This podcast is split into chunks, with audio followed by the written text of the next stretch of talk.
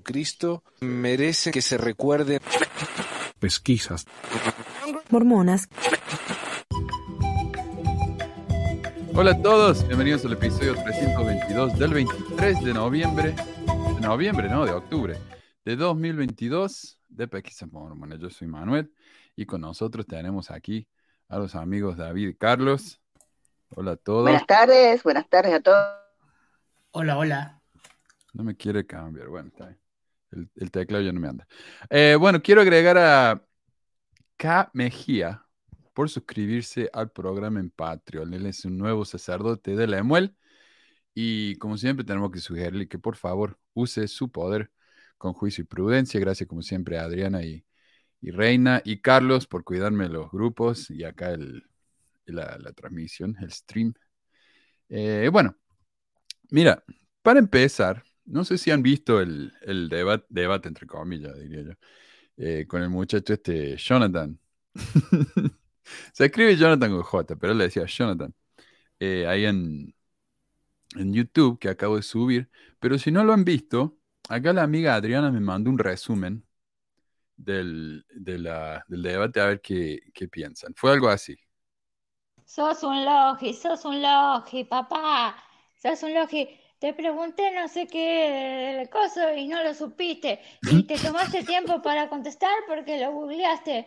Boludo, yo no, yo no googleo nada, no puedo, no googleo nada porque este, estoy trabajando y no puedo estar usando el celular al pedo, ¿sabes? En cambio vos estás muy sentadito en tu casa, ¿sabes? Eh, sos un logi, sos un logi. Te lo pasás hablando pavada en tu video, te inactivaste hace un montón no sabe nada, pibe, papá, no sabe nada. ¿Sabes cómo te doy vuelta si te agarran en, un video en vivo? ¿Por qué no me dejan en vivo? ¿Por qué no me dejan en vivo? ¿Sabes cómo te doy vuelta vos, papá? Video. ¿Sabes cómo te doy vuelta? Con esa cara. Sácate la barbita, sácate la. ¡Sanda! ¡Ay, ay, ay! Ese final me encanta. Gracias. Gracias, Adriana. Ese, ese debate fue un bodrio. O sea, tremendamente aburrido escucharlo al pibe porque el pibe constantemente repetía las mismas dos o tres frases Sí. y, y nunca llegaba a ningún lado. Y el R1 y el R2. Eso le faltó, eso le faltó, el R1 y el R2. Tú no sabes nada. no sabes nada. loco. Sí, me dice, yo soy ingeniero, sabía, sabía lo que era un vector nomás. Eh, pero a mí lo que más me molestaba, o sea, más aparte de los insultos, porque los insultos me rebalan a este punto, pero yo, yo le decía una cosa y me, y me preguntaba lo mismo. Me decía, eh, ¿dónde está el WhatsApp? Y le digo, ahí está el WhatsApp. ¿Dónde? Ok, mándame el WhatsApp, ya te lo mandé. Bueno, dale, mándame el WhatsApp. Y así, ¿viste? Y después yo le decía, bueno, pero decidimos el tema del debate.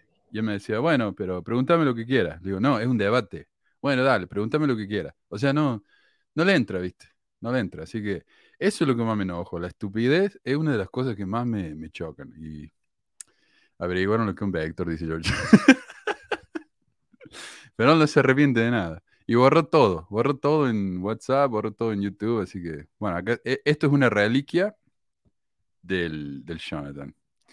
Eh, pero bueno, sabes que no tengo mucho, mucho más anuncios, noticias ni nada de eso, así que le vamos a dar nomás con el, el tema de hoy, que son preguntas, aunque una de las preguntas le respondí tan largo que me parece que va a ser la mayoría del programa.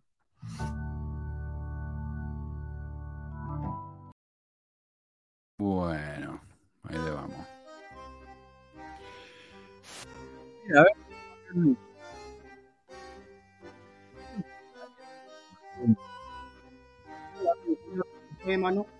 ¿Ah?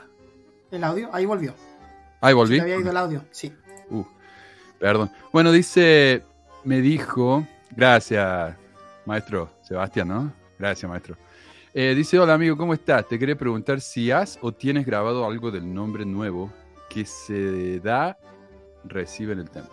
Eh, yo hablé de eso, no muy a profundidad, porque realmente no hay mucho que decir. Simplemente, cuando vas al templo, te dan un nombre nuevo, que es el nombre con el que te van a llamar en la, en la segunda venida, no en la primera resurrección. Y Después de un tiempo, eh, yo me enteré que, y creo que nos enteramos acá casi todo al mismo tiempo, que el nombre que te dan en el templo es uno de una lista de más o menos 30 nombres. Y, y el día que vos vas al templo, te dan el mismo nombre que todos los demás que fueron al templo. Y los de Fuller Consideration publicaron una lista. Eh, estos son confirmados de la- lo que la gente les dijo. Bueno, cuando yo fui en esta fecha, me dieron este nombre y, y los otros van y lo revisan y dicen, sí, a mí también. El mío era Barnabas, creo que es. Barnabas, no sé si está por Bernabé, Barnabas. Eh, en inglés, Bernabé. Pero yo fui, no sé qué día fui, así que me, me cuesta verificarlo. Mi primer día de la misión se me perdió, así que no tengo idea cuándo fui. Pero... Eh, uh, me, distrajo eso. Tu risa sí transmite burla. Qué bueno. Eh, uh, gracias, Becky. Muchísimas gracias, volvió. Maestra. Eh, pero bueno, y el problema es que yo pensé que cuando me muriera, yo iba a ser el único con ese nombre. Entonces cuando Dios dice, ok, Bernabé, vení para acá, era yo. Hola, Adriana. Eh, pero no, resulta que van a haber, supongamos que los millones de miembros de la iglesia que han habido en la historia de, de la iglesia, eh, que han habido millones, entonces literalmente millones de personas van a tener el mismo nombre. Entonces, ¿qué va a pasar? Cuando Dios se levante y diga, vení Bernabé, van a haber millones de otros Bernabé. Entonces, ¿a quién nos está hablando? ¿A quién llaman? No sé. Eh, capaz que nos dan un apellido después. Pero esa es la cuestión. y lo que me dio curiosidad, ay, antes quiero agradecer a Silvia. Muchísimas gracias, Silvia, Silvia por la donación. Eh, pero, ¿qué iba a decir? Eh, lo que más me interesó a mí, porque esto es lo que me está llamando la atención. Yo hablé casi todos estos problemas de, de la iglesia, estas prácticas raras, ¿no? Eh, y lo que me empezó a llamar la atención ahora es de dónde vienen estas prácticas. Y casi invariablemente, la mayoría de estas prácticas mormonas o creencias mormonas vienen de la masonería. Y justamente estaba escuchando eh, un programa de, ¿cómo se llama? Eh, Mormonism Live, un podcast de acá. Y, y entrevistaron a una señora Cheryl, que se llama Cheryl, que ella publicó un libro llamado, a ver si lo encuentro Method Infinite, o Método Infinito. Eh, en el que hacen más conexión entre, los, entre la masonería y el mormonismo. No todo en el libro es nuevo, pero hay algunas cosas que para mí, al menos, eran nuevas. Y quiero hablar de eso porque es como una especie de actualización, repaso muy breve y actualización de las cosas nuevas sobre, sobre estas conexiones ¿no? entre la masonería y el mormonismo. Me gusta lo que dice Laura, dice, digan la verdad, ese Jonathan lo inventaron ustedes, no puede ser real, la verdad.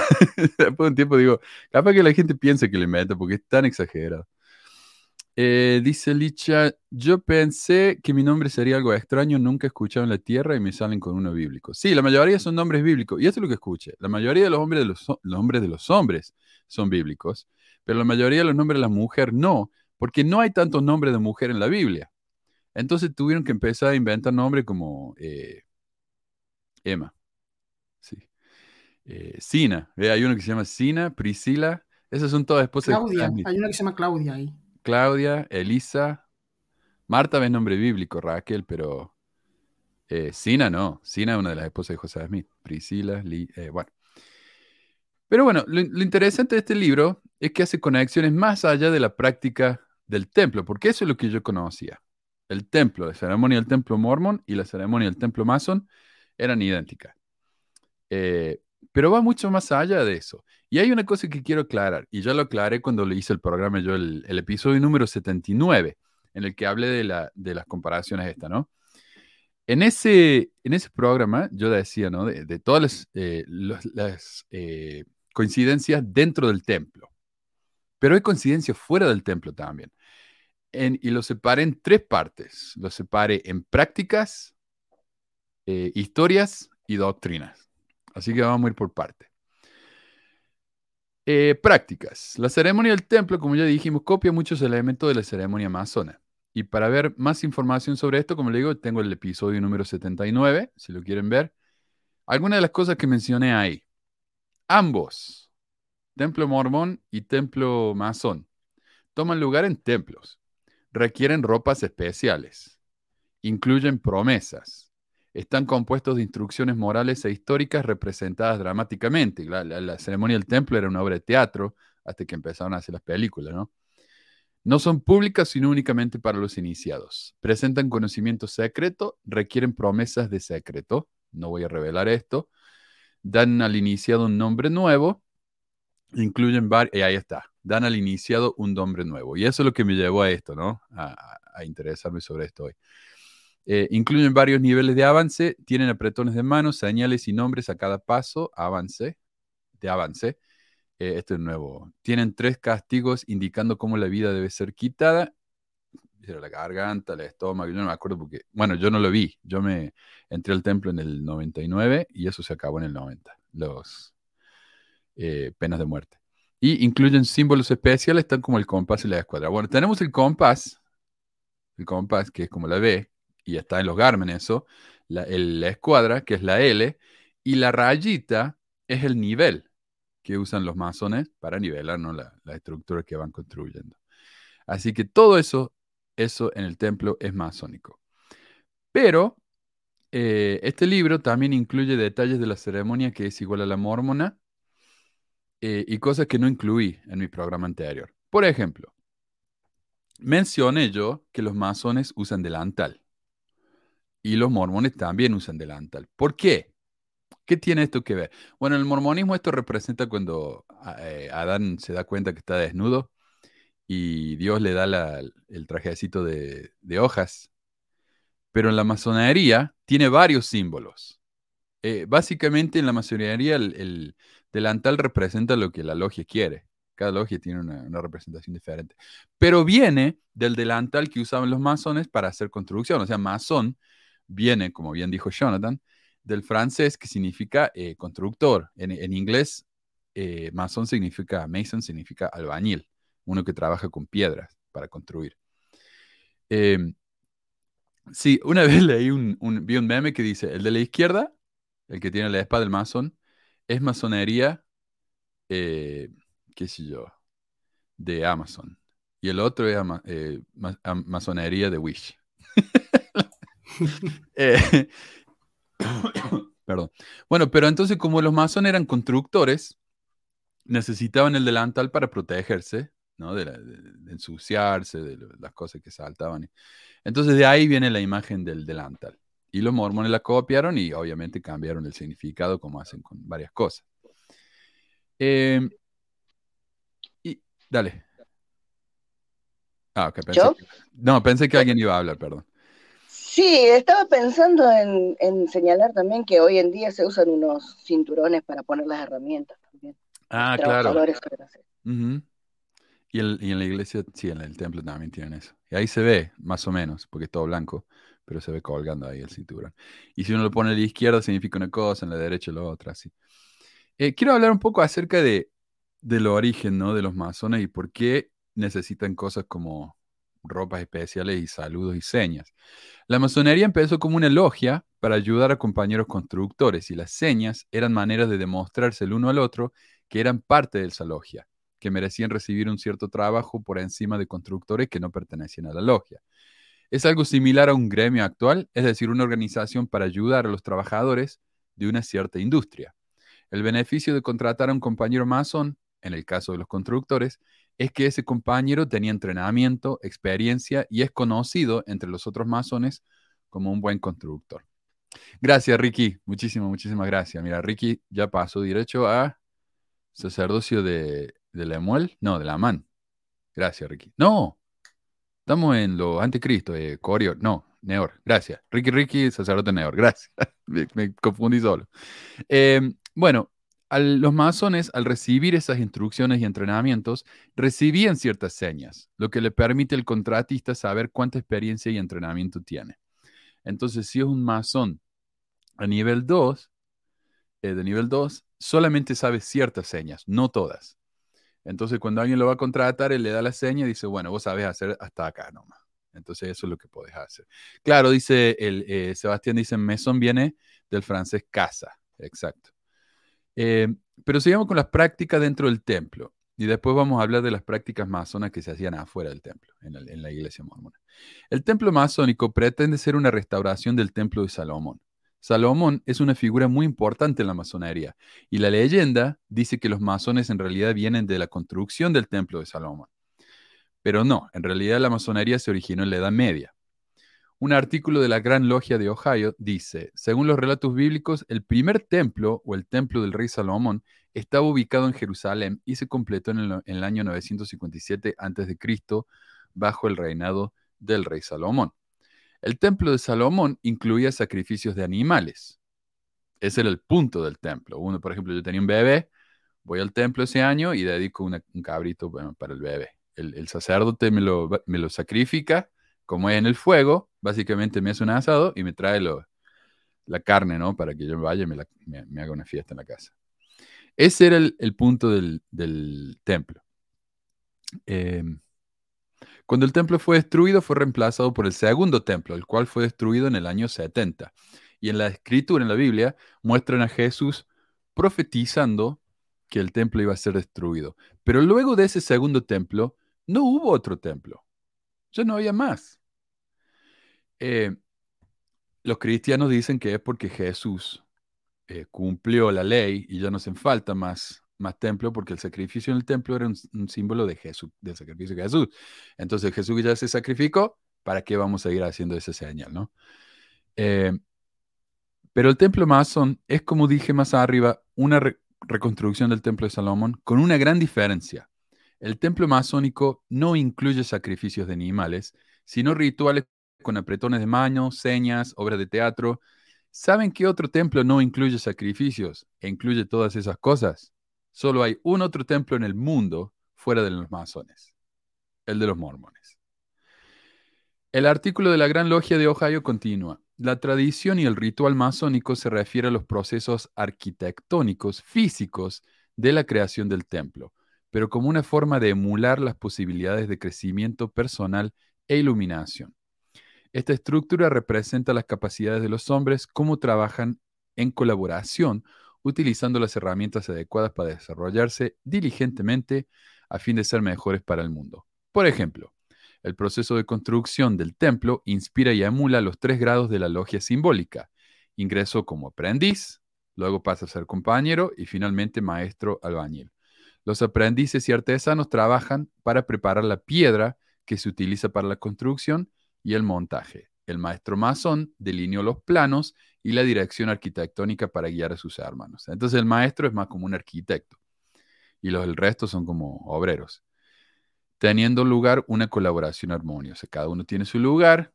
Es casi como un edificio en el que cada persona es un ladrillo.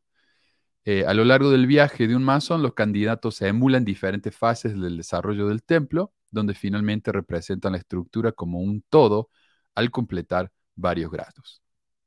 Y estas fases de desarrollo en la masonería están representadas con escaleras y otras figuras de ascensión. Esta imagen, por ejemplo, representa una escalera, la de la izquierda es el rito de eh, escocés, que tiene 33 grados.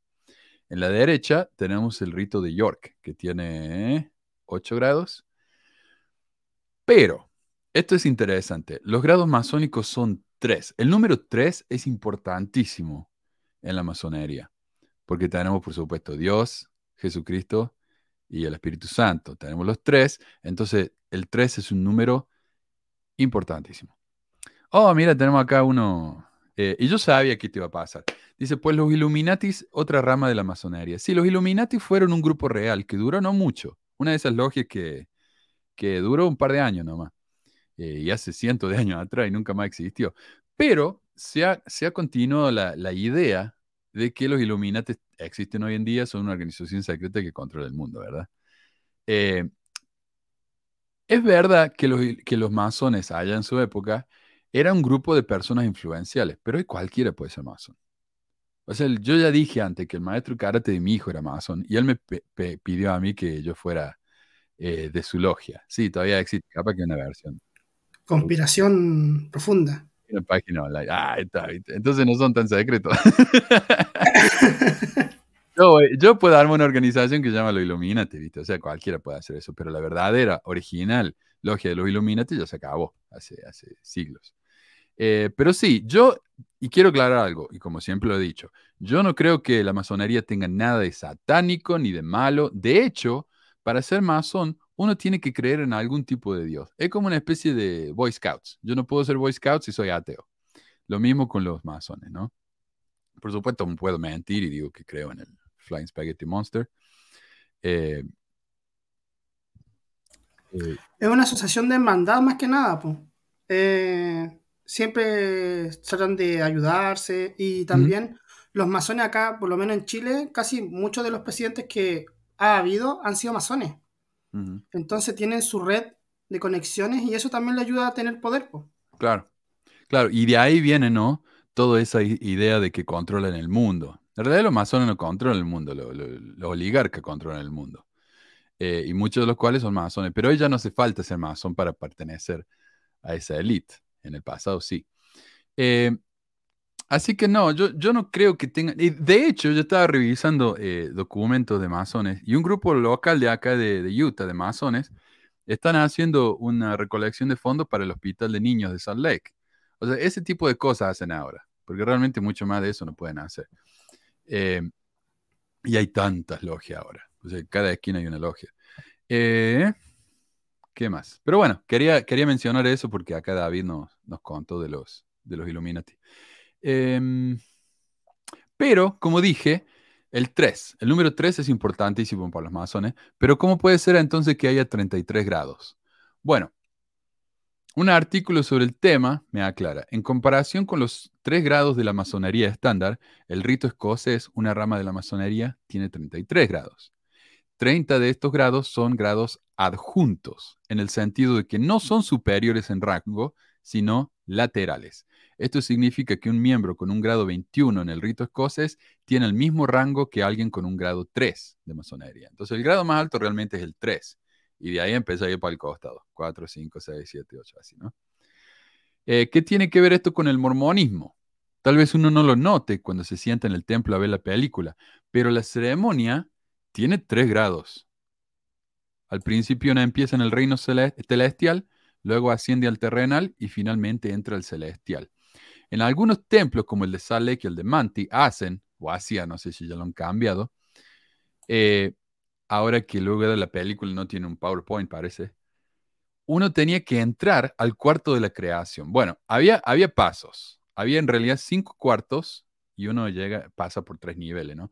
Pero el primer cuarto, mira, y acá está el, el plano del templo de Salt Lake. Uno empieza ahí en el cuarto de la creación. Entonces uno entra ahí, se sienta y los obreros hacen la obra de teatro al frente, vestido de obrero nomás, así que aburridísimo. Eh, y es triste porque son tan viejitos, viste, que se olvidan las líneas y, lo- y el público le tiene que tirar la, gritar las líneas. Lo que Eso, quería comentarte. Sí. ¿Hay alguna diferencia entre ver la película y que sea actuado? O sea, se muere, se muere al mismo tiempo, El es más guion es exactamente el mismo. Sí. Sí, pero hablo de los tiempos. Eh, no sé, es como más largo, más corto. Ah, bueno, depende de, lo- de los actores. Como te digo, por ahí se olvidan, viste, hablan lento. Tarda más. Ah, Y tarda más no solamente porque los actores son más lentos, sino porque uno, uno tiene que levantarse. Después que se acaba, por ejemplo, la parte de la creación, uno se levanta y va al salón número 2. Uno sube una rampita aquí, o sea, eleva, y llega al eh, jardín de Edén. Terrestre. Sí, sí. No, este es Jardín de Eden. Uno Ah, ve bien, ahí la, la, la obrita de teatro, una parte, y luego tenés que literalmente subir una escalera y llegas al salón celestial. Ahí está. Mm. Este es el salón celestial. Ves el mundo, el- ¿cómo se decía? El mundo desolado, no sé qué. Después de eso, uno sube una... Lúgubre, lúgubre. Lúgubre, sí, en, ¿Lúgubre? ¿cómo es? Eh, Ah, sí, así se En dice. inglés dicen dreary world. No sé. Sí, lúgubre y sola, no sé. Después uno sube la rampita y pasa al cuarto celestial, que sería este. De nuevo, uno ve la obra de teatro, terminas, pasas por el velo, o sea, te morís y entras al reino, al cuarto celestial, que es un cuarto en el que uno se sienta nomás reflexionar y, qué sé yo qué. Así que esos son los, los, los pasos, ¿no? De, de ir al templo. Eh, ah, claro, ¿ves? Eh, muchas prácticas de la sesión del templo se repiten tres veces, como cuando dicen, oh Dios, escucha las palabras de mi boca. Vamos a hablar de eso. Desolado y triste. Ahí está, gracias, eh, Vera. Entonces, es, cuando uno ve la película, no se nota tanto. Yo nunca me había dado cuenta hasta que fui a la obra de teatro, a la- a la- o sea, el- en vivo. Eh, Es que eso también es importante. Si es tan Mira, eh, relevante, discúlpame, eh, Silonen, yo entiendo, vos crees que son de origen satánico, yo no. No me va a convencer, lo siento, pero no, no me convence. No. Dale. eh, si es tan importante los tres actos, ¿por qué ahora lo hacen solamente en una película? Si se supone que es un, una forma de hacerlo correctamente. Eh, porque existe todavía eso, nada En- más que... En templos, en templos como que están diseñados así. Pero ¿por qué no todos los templos son iguales? No, en la- en la- te digo, en la, en la película existe Ah, la película. pero no se nota Sí. tanto, es mucho más sutil. O sea, empieza, cuando la película empieza está bien oscuro. Sí, sí, son los cambios de luces. se va alumbrando más cuando vas al celestial, se alumbra más cuando vas al, celest- al tele- terrestre y así. Pero sí, es muy sutil. Y es para ahorrar espacio, honestamente, Carlos. Yo no creo que tenga ninguna otra razón. Eh, ¿Qué más? ¿Qué me estabas diciendo de...? Sí, eh, yo creo que es una cuestión de espacio, dinero y eso, ¿no? Y especialmente los mini templos de Hinckley, ¿no? Mucho más. Sí, eso, me imagino que no, no podían hacer más, más espacio. Sí. A ver, ¿qué más? Esto es interesante. Cuando uno llega al velo, en el, a ver si, no, no creo que se vea, pero en el, en el reino terrestre, bueno, acá en el mapa se muestra, dice velo, ¿ves? Entre 3 y 4, dice veil. Ese es el velo en el que uno va y habla con Dios. Y no sé si se acuerdan, pero el obrero golpea tres veces, tres veces, pum, pum, pum.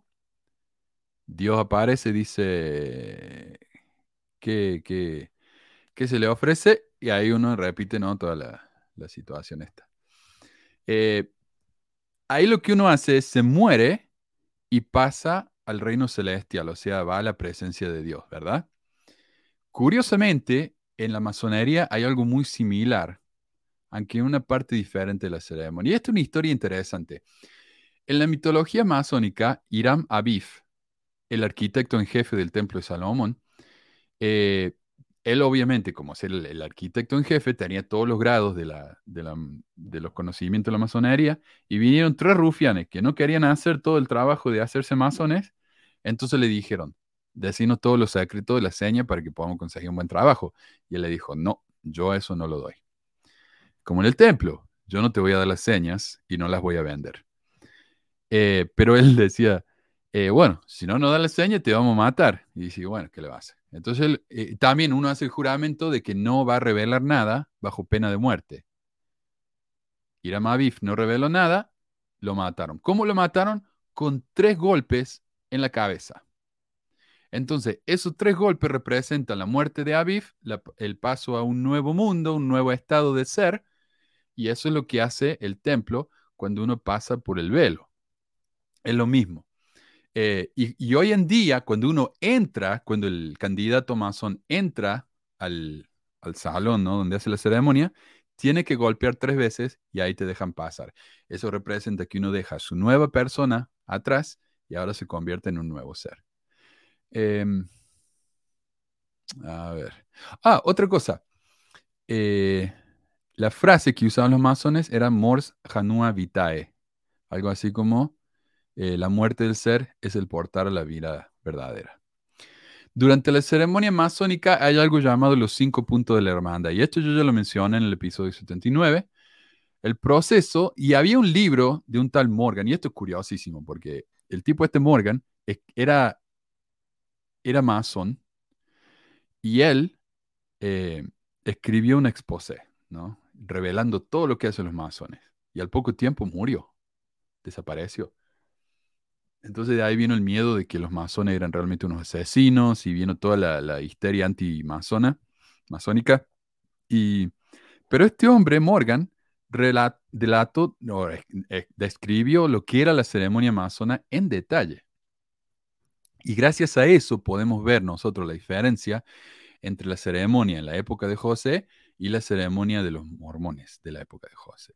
Curiosamente, la esposa de, de Morgan eventualmente se convirtió en esposa de José Smith. Eh, interesantísimo eso. Eh, pero bueno, él nos da eh, eh, la descripción de lo que era los cinco puntos de hermandad. Uno llega al velo, no, no llega al velo, uno se va al frente, ¿no?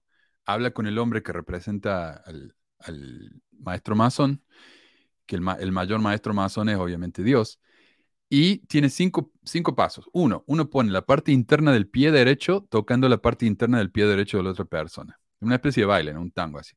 La rodilla derecha con la rodilla derecha. Pecho a pecho, mano izquierda en la espalda y la boca en el oído. Esto es casi idéntico a lo que se hace hoy en el templo, excepto que ya no, no es tanto que en el dios eh, del templo, porque esto ponía muy incómodo a la gente. O sea, pensamos que los masones eran todos hombres, pero en el templo hay hombres y mujeres, entonces se tuvieron que hacer un poco más, más prudente con eso, ¿no? Pero en el oído, ¿qué le dice el maestro masón? Él recibe la, la palabra secreta. Hoy los cinco puntos de hermandad son un poco diferentes, pero uno puede reconocerlo, ¿no? Eh, en la época de José Smith no habían estos cambios, eran idénticos. Al final, como dice Morgan, el candidato recibía la palabra secreta, la cual era Mahabone. ¿Y qué significa Mahabone? En la masonería, médula en los huesos. En el mormonismo, el candidato va al velo y Dios pregunta cuál es el nombre de la segunda señal del sacerdocio. La persona dice que no sabe, que ha venido a hablar con Dios para recibirla. Y Dios le responde, este es el nombre de la señal. Y disculpen porque esto no lo encontré en español, lo encontré en inglés y lo tuve que traducir y no me acuerdo muy bien, ya hace muchos años ya. Salud en el ombligo, médula en los huesos, fuerza en los lomos y en los tendones, poder en el sacerdocio, bla, bla, bla.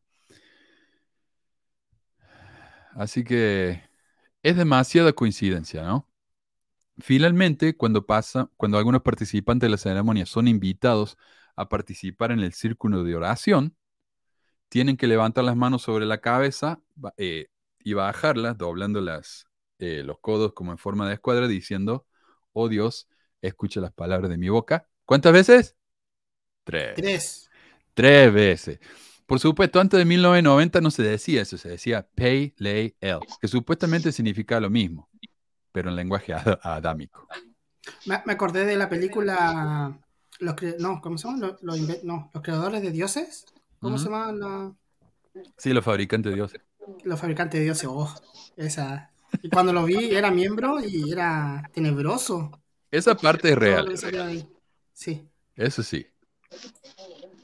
Y yo me acuerdo que la vi con mi amigo esa película y dijeron, mira cómo mienten, estos, estos antimormones, cómo mienten, mira lo que inventan. Y un día hablando con un viejito en el, en el barrio, él nos contó que sí, era así la ceremonia del templo en su época. Dijimos, pucha, los fabricantes tenían razón. Eh, y mira, mi problema con esa película es que yo diría, el 90% de lo que dice esa película es real. El 10% es exageración, es mentira y, y arruina el resto del 90%, me parece. Pero bueno, cuando uno repite eso, oh Dios, bla, bla, bla, es muy similar a algo que hay en la masonería llamado la señal del gran saludo masónico y de vida guardia. Esto es algo que uno hace en la masonería cuando está en peligro y necesita ayuda de un hermano masón. Levanta las manos y la baja tres veces. No dice nada. Eso fue innovación de José Smith, pero hace la misma señal. José Eh, dijo algo cuando lo mataron, ¿no? Dijo, oh Dios. Sí, eh, Algo así dijo. el- ese era el grito de, sa- de- de ayuda, Ah, porque esta es la señal y está el grito, porque por ahí no tenés tiempo de andar, viste, así. Entonces tenés que gritar algo. Y dice, oh Señor, mi Dios, no hay ayuda para el hijo de la viuda. José Smith salió a la ventana y gritó, oh Señor, mi Dios, y no pudo terminar, lo bajaron a balazos. Nadie pudo llegar. No pudo llegar, y si hubiera llegado, ¿a quién le hubiera importado? No eran todos masones. Sí, lo odia- los masones lo odiaban, porque le robaron la ceremonia. Eso es lo que decían ellos. Y, y Oh. pi- algunos piensan que en realidad los masones lo mataron por justamente por eso, por robarle la, la ceremonia y usarla en una manera tan, tan Burda. blasfema. Eh, sí, no, la masonería, no, no hay, no hay nada, eh, no hay ninguna razón por la que un mormón no pueda ser masón. No hay nada. O sea, de nuevo, la, la masonería no es una religión. Es simplemente una organización de personas que son todos cristianos. Pero si participas en una, no puedes recibir la recomendación del templo. Está dentro de la entrevista para la recomendación. ¿Dónde? Sí, dice, sí, dice, eh, usted está asociado a una organización que no, algo de que no esté de acuerdo con la enseñanza que da la iglesia. Claro. Creo que la pregunta era por ahí. Bueno, eso es cuestión de interpretación también, porque de nuevo, la, masonería no contradice nada de lo que se enseña en la iglesia. Eh, ahora, por supuesto, si uno cree que son satánicos, sí, pero en realidad.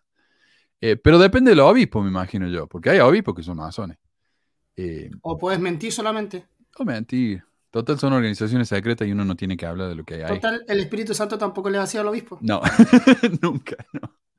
Em, a ver, el libro Ritual y Monitor de la Masonería de Duncan llama a esa señal señal del gran saludo de peligro. Los mormones, por su parte, inventaron sus propios llamados de peligro.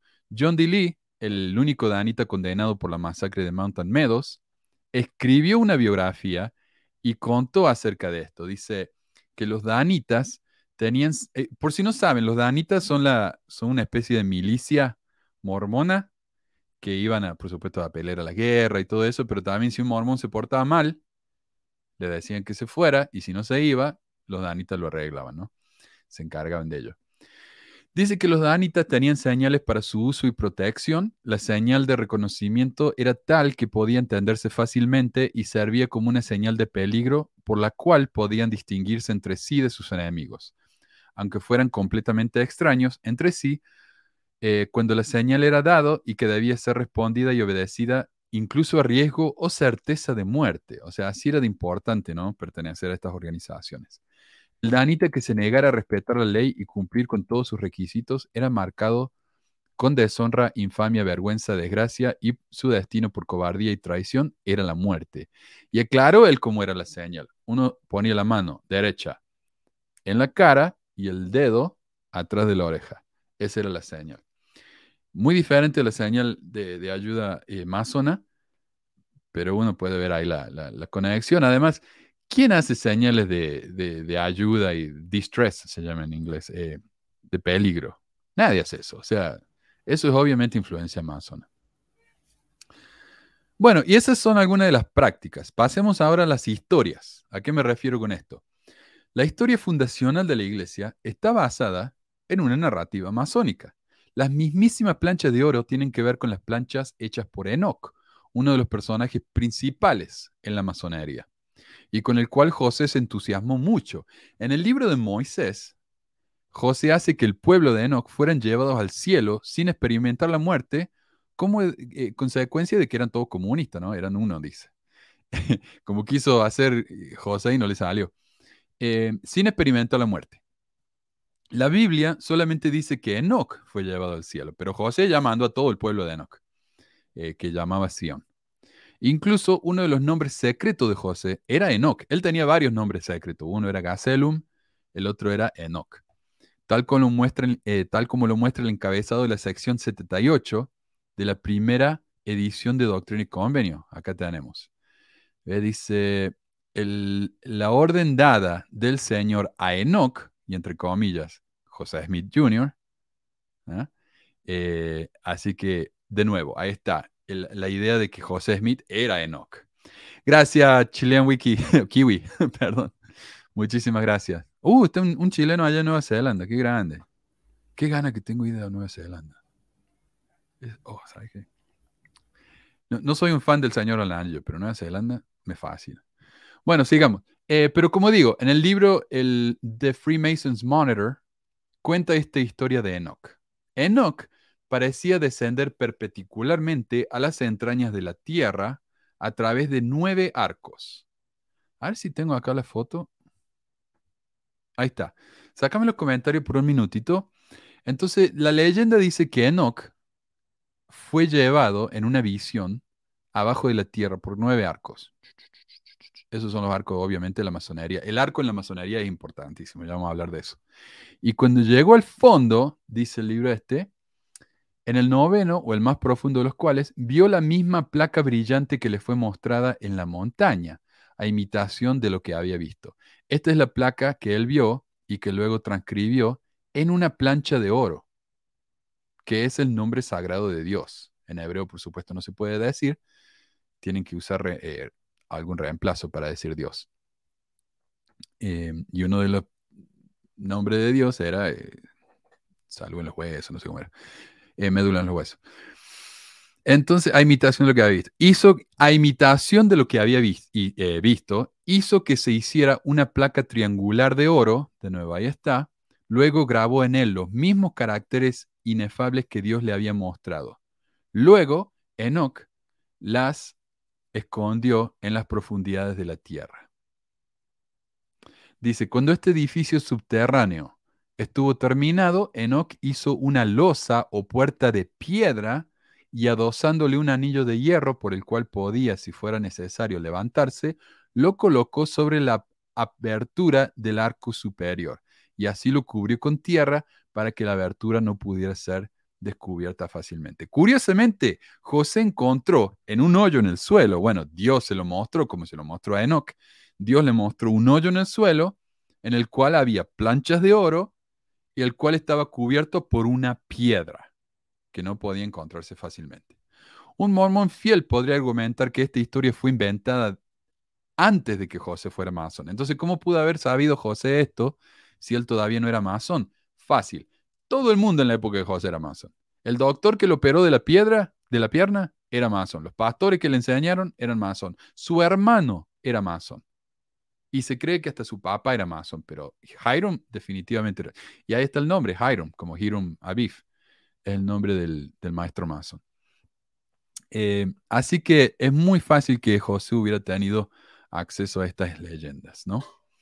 Justo con las junto con las planchas, José descubre una espada finísima de bronce. Ahora, curiosamente, la espada resulta ser un símbolo sumamente común en la masonería.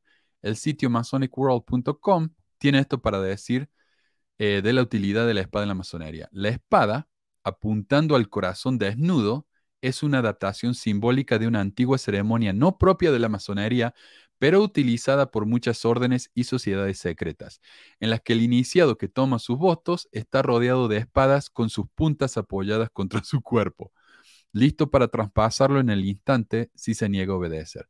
Recordemos que, como dije, antes de 1990, en la ceremonia del templo, se prometía cortar la garganta y el estómago si se revelaba lo que sucedía en el templo. Ahora, lo que fueron al templo después de 1990, recordarán que uno, una de las señales es poner la mano en forma de copa, a ver si me lo ven, abajo del estómago. Yo nunca entendí eso.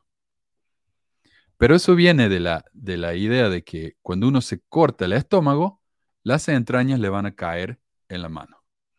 Estoy cortándome, yo veo acá que se me está cortando la conexión. ¿Ustedes me escuchan bien? Yo te escucho bien. Ok. Tenemos a Meli con nosotros. Hola Meli, bienvenida. Qué bueno verte. Hola, hola. Hola. Gracias, igual. Hola. Gracias por estar con nosotros. Así que bueno, y ahí está la historia, ¿no? Bueno, eh, Brigham Young también contó una historia una vez de que Oliver Cowdery se había metido con José a, una cueva en, el Cerro Cúmora y habían visto montañas de planchas, una mesa con las planchas y espada, la espada encima. O sea, todo eso es un símbolo masón, ¿no? El de entrar adentro de una cueva, bajar, ver planchas, la espada, todo eso. Súper masónico. Eh, incluso el Urim y Tumim tiene eh, su parte en la masonería. Así que todo lo que encontró José en la caja que le mostró Dios es todo masón. A ver. Y eso eh, es la historia que quería compartir. Ahora pasemos a las doctrinas, porque incluso las doctrinas en la iglesia están influenciadas por eh, la, masonería. ¿Por qué dice Becky acá? El muéstrame de nuevo. El abuelo de José, Asael Smith, en una ocasión profetizó, ha llegado a mi alma el presentimiento que uno de mis descendientes promulgará una obra que sacudará el mundo de la fe religiosa. Sí, es verdad. Bueno, eso es lo que dice la abuela, la, la mamá de José en su libro, sí, es verdad. Eh, bueno, pasemos a la doctrina. y para introducir esto, quiero mostrarles una imagen masónica que aparece en el libro este eh, Method Infinite. Y quiero que vean, porque esta imagen, a ver, borremos, saquemos el comentario por un segundito para que vean. Eh, oh, perdón. Esta imagen está llena de símbolos que son tanto mormones como masones. Parece fascinante. Número uno, miren allá arriba. El ojo que todo lo ve.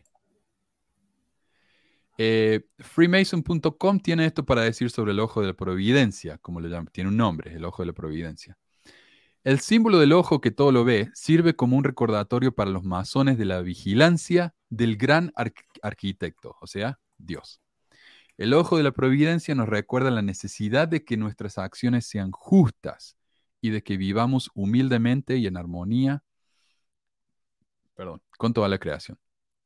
Esto puede verse en un montón de lugares en todo el mundo, porque como dijimos, los masones tienen influencia mundial, muchas personas de, de influencia eran masones, entonces metieron imágenes masonas por todas partes.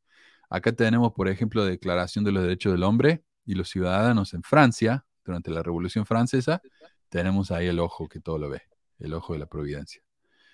En el, el- este es el sello, el gran sello se llama de los Estados Unidos, que ahora está en el dólar también, también tiene el ojo que todo lo ve. Y por supuesto, el templo mormón, ahí lo podemos ver, tiene el ojo que todo lo ve. Esto, por supuesto, no es eh, original de los masones, esto viene de los egipcios. Pero los masones estaban eh, fascinados con la cultura egipcia, entonces copiaron muchas cosas, como esto. Además que los egipcios, por supuesto, construyeron las grandes pirámides, es una maravilla de la arquitectura, así que veo el atractivo, ¿no? Ah, Fíjate, Manu, que el papá de mi papá era masón. Y este, cuando falleció, hace no, no tanto, es unos años, en su funeral eh, pues fueron, ¿no? Los de su logia y traían unos mandilitos que me recordaron al templo. Sí, mostramos los delantales al principio, sí. Ah, muy similar la ropa. Nada más que los, Sí, los sí, mormones la han hecho toda blanca. Y los masones tienen Ajá, ese tipo de colores y negros, verde, ¿no? El, el mandil y eh, mandil, creo sí. que ya no me acuerdo de qué color. Ahí hay unas fotos de lo que eran azules. Ay, no me acuerdo de qué color eran los de la ¿De los logia ahí. Ya. Ajá. En el caso de mi abuelito, digo, no, no sé su, su logia qué, qué color era, la Ah, verdad, no me acuerdo. creo que la de York es azul, pero no, no me citan en eso porque no estoy seguro.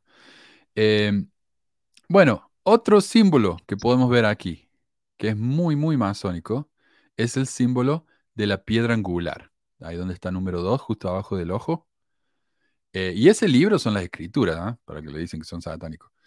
Ese ojo, esa piedra angular tiene una significación importantísima. Según el World Foundation, la piedra angular es la que se coloca en un arco una vez que todo lo demás está listo. Los arcos eran muy, muy importantes. Uno lo puede ver en los acueductos españoles. eh, para ahorrar material. En vez de hacer una pared enorme, porque no hacía falta hacer una pared, también necesitaban que la gente pasara. Para ahorrar material y para eso hacían arcos. El arco entonces tiene varias piedras iguales y al llegar arriba tiene una piedra que es diferente a todas las demás piedras del, arco y se llama la piedra angular. Sin esta piedra, todo se viene abajo. Es, es una maravilla arquitectónica eso, o sea, eh, todo resta o se reposa en esa piedra.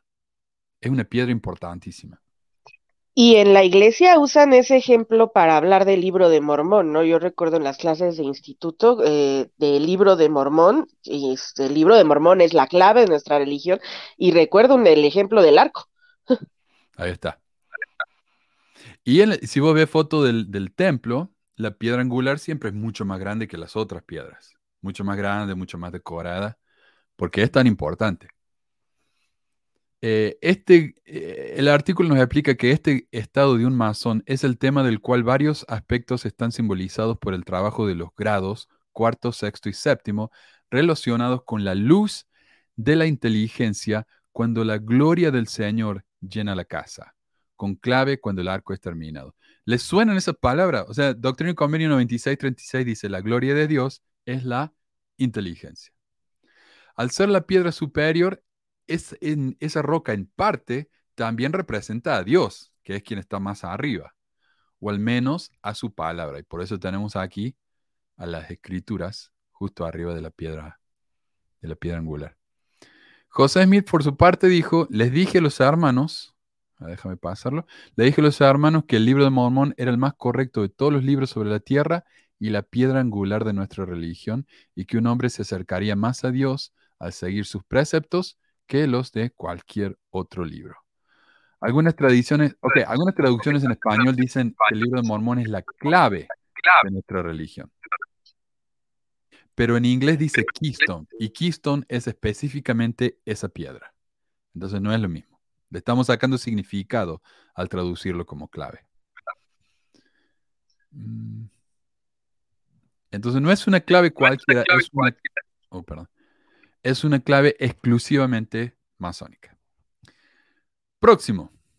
La próxima eh, cosa que notar acá, si ven ahí abajo en las columnas, a la izquierda hay un sol, a la derecha está la luna y las estrellas. ¿Les suena? Eh, en el libro Spirit of Masonry, o Espíritu de la Masonería, el autor explica que las inteligencias son una especie de espíritu que viven en el sol, la luna y las estrellas. Puedes seguir poniendo comentarios, Carlos, también. Dice, y su noción de que el sol, la luna y las estrellas eran moradas de inteligencias que animaban las orbes de la misma manera en que el, el alma anima el cuerpo del hombre, y son la causa de su movimiento, y que estas inteligencias estaban entre Dios y ellos. Por lo que no solo vemos la influencia de estos tres cuerpos celestiales en el mormonismo, ¿no? El, cuerpo, el reino celestial para los mormones es el sol, el reino eh, terrestre es la luna y el celestial es las estrellas, de nuevo, tres. Em, sino que José pensaba que las inteligencias no es simplemente ser inteligente. La inteligencia es un material tan refinado que no se puede ver. Y con eso Dios lo agarró como materia prima, el gran arquitecto del mundo, y construyó los espíritus de las personas. Sí, dice los mormones reemplazaron a Jesucristo como piedra angular por el libro de Mormon. A mí me parece que sí. O sea, yo no lo veo desde el punto de vista de un cristiano, simplemente parece que si ellos realmente están basados, como dicen, en Jesucristo, esa debería ser la, piedra angular, no el libro de Mormon. Pero bueno. a ver, ¿dónde estoy? Mm, los templos mormones también tienen imágenes de estos cuerpos celestiales, tal como los eh, templos masones. El constante uso del número 3 en la masonería y la idea de que los tres cielos mormones eh, puede llegar a ser casualidad. Pero cuando uno ve tantas casualidades, ya deja de serlo. Eh, mira, acá tenemos las estrellas, ahí arriba, y yo sé que la gente está histérica porque es una, una estrella invertida, pero en realidad, gente, el tema de la estrella invertida eh, en conexión con el satanismo fue inventado en los años 60, así que eso no siempre fue algo satanista. Eh, y ahí abajo pueden ver al sol, el sunstone, que también es importantísimo. Y aquí podemos ver la luna. Tenemos la luna en sus diferentes fases con una estrella en el medio. Ahí, está la piedra angular, ¿ves? ¿Ves qué diferente que es? Es enorme. Así que bueno. Otra coincidencia. El uso de la frase santidad al Señor, holiness to the Lord. El sitio del Gran Rito de York de California explica este uso. Dice, como arco real y excelentísimo maestros masones, nuestras enseñanzas incluyen esta frase, santidad al Señor, en varios lugares, y deben invocar a los candidatos y compañeros que, confieren u observan estos grados la majestuosidad de esta frase y el cambio que pueden producir en cada uno de ellos en sus vidas. Al explorar más santidad al Señor, considere la ubicación de esta frase en el símbolo del arco mismo. O sea, los masones no solamente usan esa frase, la ponen en sus arcos. En el templo mormón, cada templo mormón tiene lo mismo. Santidad al Señor. Em, y finalmente, el último símbolo del que quiero hablar aquí en, este, en esta foto es el símbolo de la colmena. El sitio de la Gran Logia de Ohio dice esto. Si bien las logias masónicas pueden ser diferentes en la práctica, los paralelos con la colmena siguen siendo los mismos. Las logias locales de Ohio siguen una estructura que requiere trabajadores en todos los niveles para que la logia funcione y tenga éxito. Los maestros masones de Ohio y los hermanos más experimentados deben impartir su conocimiento y experiencia con nuestros aprendices ingresados. Todos debemos hacer nuestra parte para que los esfuerzos de la logia sean exitosos y armoniosos, teniendo en cuenta la naturaleza diligente y cooperativa de los masones que se remonta a los masones operativos de la Edad Media, no es de extrañar que la colmena llegara a ser el poderoso símbolo de nuestro trabajo que es hoy. En el mormonismo, la imagen de la colmena es omnipresente. Está en los carteles oficiales de las rutas y de las autopistas. Mira, uno va por la calle acá y ves esa imagen por todas partes. En documentos oficiales, en los nombres de la mitad de los negocios en el estado. Si, ves un negocio que se llama Deseret, sabes que puedes confiar porque son todos mormones. Y hasta en una tremenda estatua que hay justo al frente del Capitolio. ¿Ve? Y dice industria. Esto es claramente un símbolo masónico que los mormones adoptaron. Eh, los mormones le llaman al panel de abeja, la colmena, le llaman deseret. Dicen que es un idioma, no sé si será el idioma abrámico o qué miércoles, pero para ellos deseret significa... Eh, abeja obrera. Eh, bueno, significa colmena. Entonces todos somos parte de esa colmena. Nosotros todos somos deseret. Eh, así que sí. Obrera. Y es buen punto ese, porque Brigham Young en su discurso dijo, mira, acá somos, algunos somos oveja obrera y otros son zángano. Y el zángano, por supuesto, es la oveja que, no hace nada.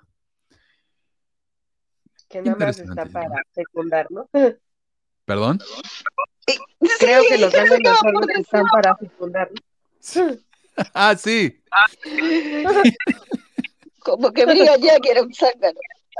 No, sí, yo creo que era la oveja reina. Uh, sí. Ah, bueno, sí, era bien diva. Eso. Pero también era un zángano. Bueno, la oveja reina no hace nada. Mi hijo nomás. Eh, un par de cosas más y ya estamos. El, el, sacerdocio. El sacerdocio tiene gran influencia masónica también. Y esto yo no tenía ni idea. Una transcripción del ritual de la Sagrada Orden del Gran Sumo Sacerdote, de la Orden de Grados Masónicos Aliados, incluye estos pasajes. Compañero, ahora se me permite informarle, y esto es parte de la, de la ceremonia que hacen ellos, ¿no? la obra de teatro como la, la obra del teatro mormón.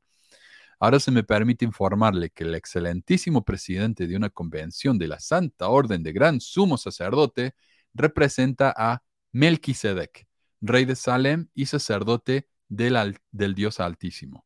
Así como el sacerdocio inmutable de Melquisedec fue superior al de Aarón, quien falleció, así esperamos después del final de esta existencia terrenal, una entrada en ese tabernáculo, bla, bla. Entonces, ¿qué dice ahí? Tenemos dos sacerdocios, el sacerdocio de Aarón y el sacerdocio de Melquisedec, que es más alto que el de Aarón. De la misma manera, el sacerdocio mormón está dividido en dos partes, el sacerdocio menor o sacerdocio Melquisedec, de Aarón, perdón, y el sacerdocio mayor o sacerdocio de Melquisedec. Y eso yo, honestamente, no tenía ni idea. Eh, otra coincidencia, algo que se llama el Somote It Be, que en inglés se pronunciaría Somore Be. Otro dato curioso mencionado en el libro Method Infinite es que la nota 11 del segundo facsímile del libro de Abraham dice, si el mundo, aquí le voy a mostrar en inglés para que vean. Ah, si el mundo puede encontrar estos números, así sea. Amén. Así sea. Amén. Pero el manuscrito original de mano de Willard Richards, dictado por José, obviamente, disponible en el sitio de Historia de la Iglesia, y de nuevo, si quieren saber dónde saco yo todo esto, está ahí en pesquisamormona.com dice, si el mundo puede encontrar estos números, son bi. Amén. ¿Qué es eso? ¿De dónde sacan eso? Bueno, esta frase, según un sitio del rito escocés, bi significa así sea o amén. Y su uso es de origen antiquísimo. Dice, ¿por qué los masones terminan sus oraciones con somore bi? La respuesta se remonta al poema Regius de alrededor de 1390 después de Cristo. O sea, allá en los comienzos de la masonería. El documento masónico conocido más antiguo. Es uno de los cargos antiguos o constitución gótica utilizada por los primeros masones para regular su oficio. Es curioso entonces que José utilizara en su escritura sagrada y revelada una expresión exclusivamente masónica. Y vos sabés que ayer fui al súper y de pura casualidad estaba viendo ahí unas cajas de descuento y me di con esto. Eh, es un delantal para cocinar que dice, en vez de Somore Bee, dice Somore Beef. O sea, porque este es un, un delantal para cocinar. Vemos el símbolo masón ahí en el medio de la escuadra y la, la regla. Y dice, en vez de decir así sea, dice así sea la carne. No sé. Entonces, si uno es masón, entiende que es eso y es un chiste, ¿no? Eh, para el que no sabe, no tiene ningún sentido, pero yo estaba de feliz cuando lo vi. Eh, nadie entendía por qué quería yo una foto de eso. ¿Y lo compraste? No. No, porque ¿para qué lo voy a, ¿para qué lo voy a usar? Así no, le saqué la foto nada más, así que ya está. Eso entonces, ah, gracias, Jera. En realidad yo no sé tanto. Yo sé dónde buscar. Eso dice, no hace falta memorizar. Si uno sabe dónde encontrar la información, con eso ya está bien. Eh, pero sí, esa entonces es las nuevas y actualizadas conexiones entre la masonería y los mormones. Espero que les haya gustado. Eh, tengo más cosas, sí, porque tenemos un poquito más de tiempo. Ah, otro mensaje que me, que me mandó un amigo Roberto, se llama Roberto, me lo mandó por WhatsApp a esto.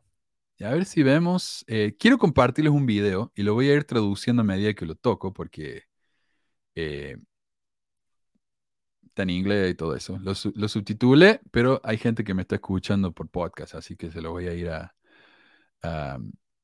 leyendo. Y esto es interesantísimo. Esto que los mormones acá en inglés en Utah están fascinados con esto. Gracias, María, dice, me queda muy bien. Era muy chiquito, no me entraba por la cabeza. Tengo una cabeza extraordinariamente grande, así que no me entra ningún sombrero. Pero, ay, que tengo, ah, sí. Eh, veamos este video, a ver si le bajamos un poco el volumen para que se me escuche a mí. Y habla rapidísimo esta mujer. Dice, los, a ver, los críticos, por mucho tiempo los críticos del libro de Mormón han señalado que un gran error es que el libro de Mormón menciona caballos, a pesar de que los caballos estaban extintos en la época del libro de Mormón. Exacto. Exacto. Eh, y no fueron reintroducidos en las Américas hasta Colón. Entonces por eso decimos que José Smith, él hablaba de lo que sabía, él no hablaba de, la verdadera eh, historia de las Américas, sino de lo que él veía. Él veía caballo, entonces tiene que haber tenido caballo, sin saber que los caballos los trajo Colón. Eh, y por supuesto habla de frutas y verduras que no son americanas, mientras que las verdaderas frutas y verduras americanas no las menciona. Eh, bueno, continúo. Pero, pero, una investigación nueva publicada en el Texas Journal of Science esta semana desafía esa suposición, porque un equipo de investigadores en México descubrió, perdón, huesos que fechan al tiempo del libro de Mormon.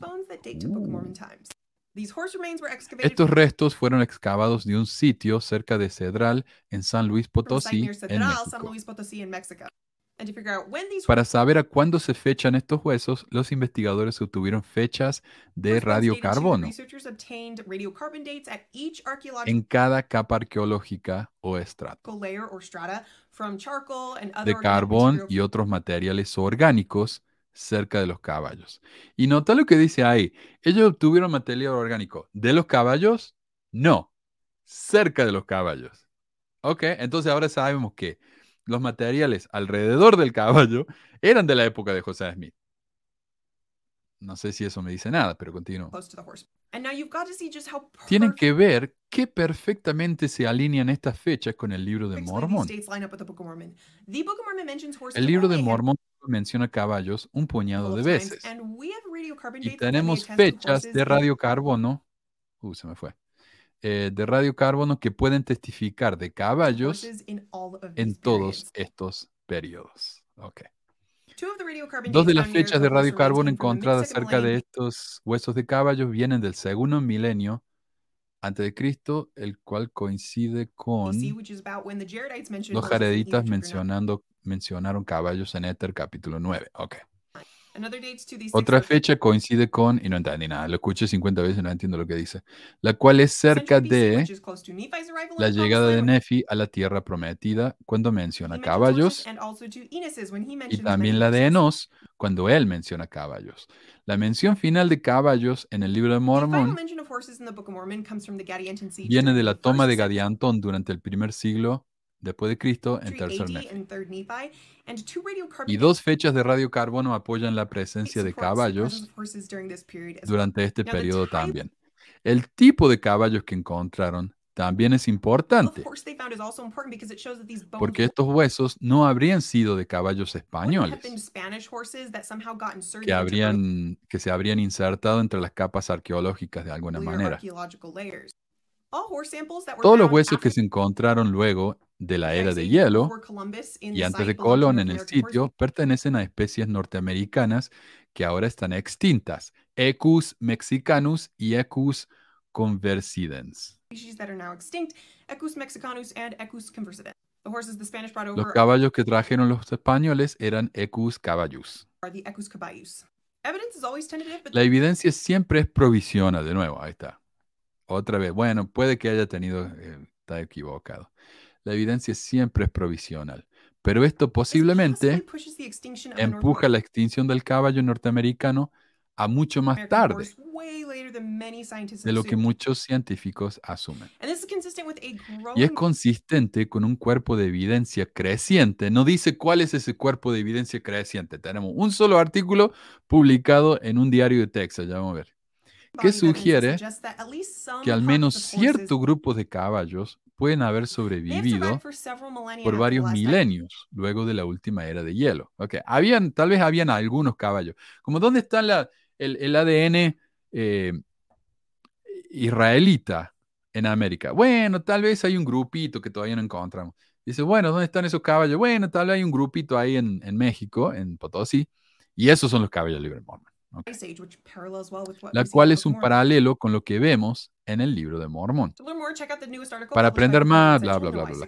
Y esta chica trabaja para Central del Libro de Mormón. Así que es colega del Benji, que son amigos. Ah, el amigo Roberto también me mandó la respuesta dada por Thomas Murphy y Simon Southerton. Los dos son antropólogos.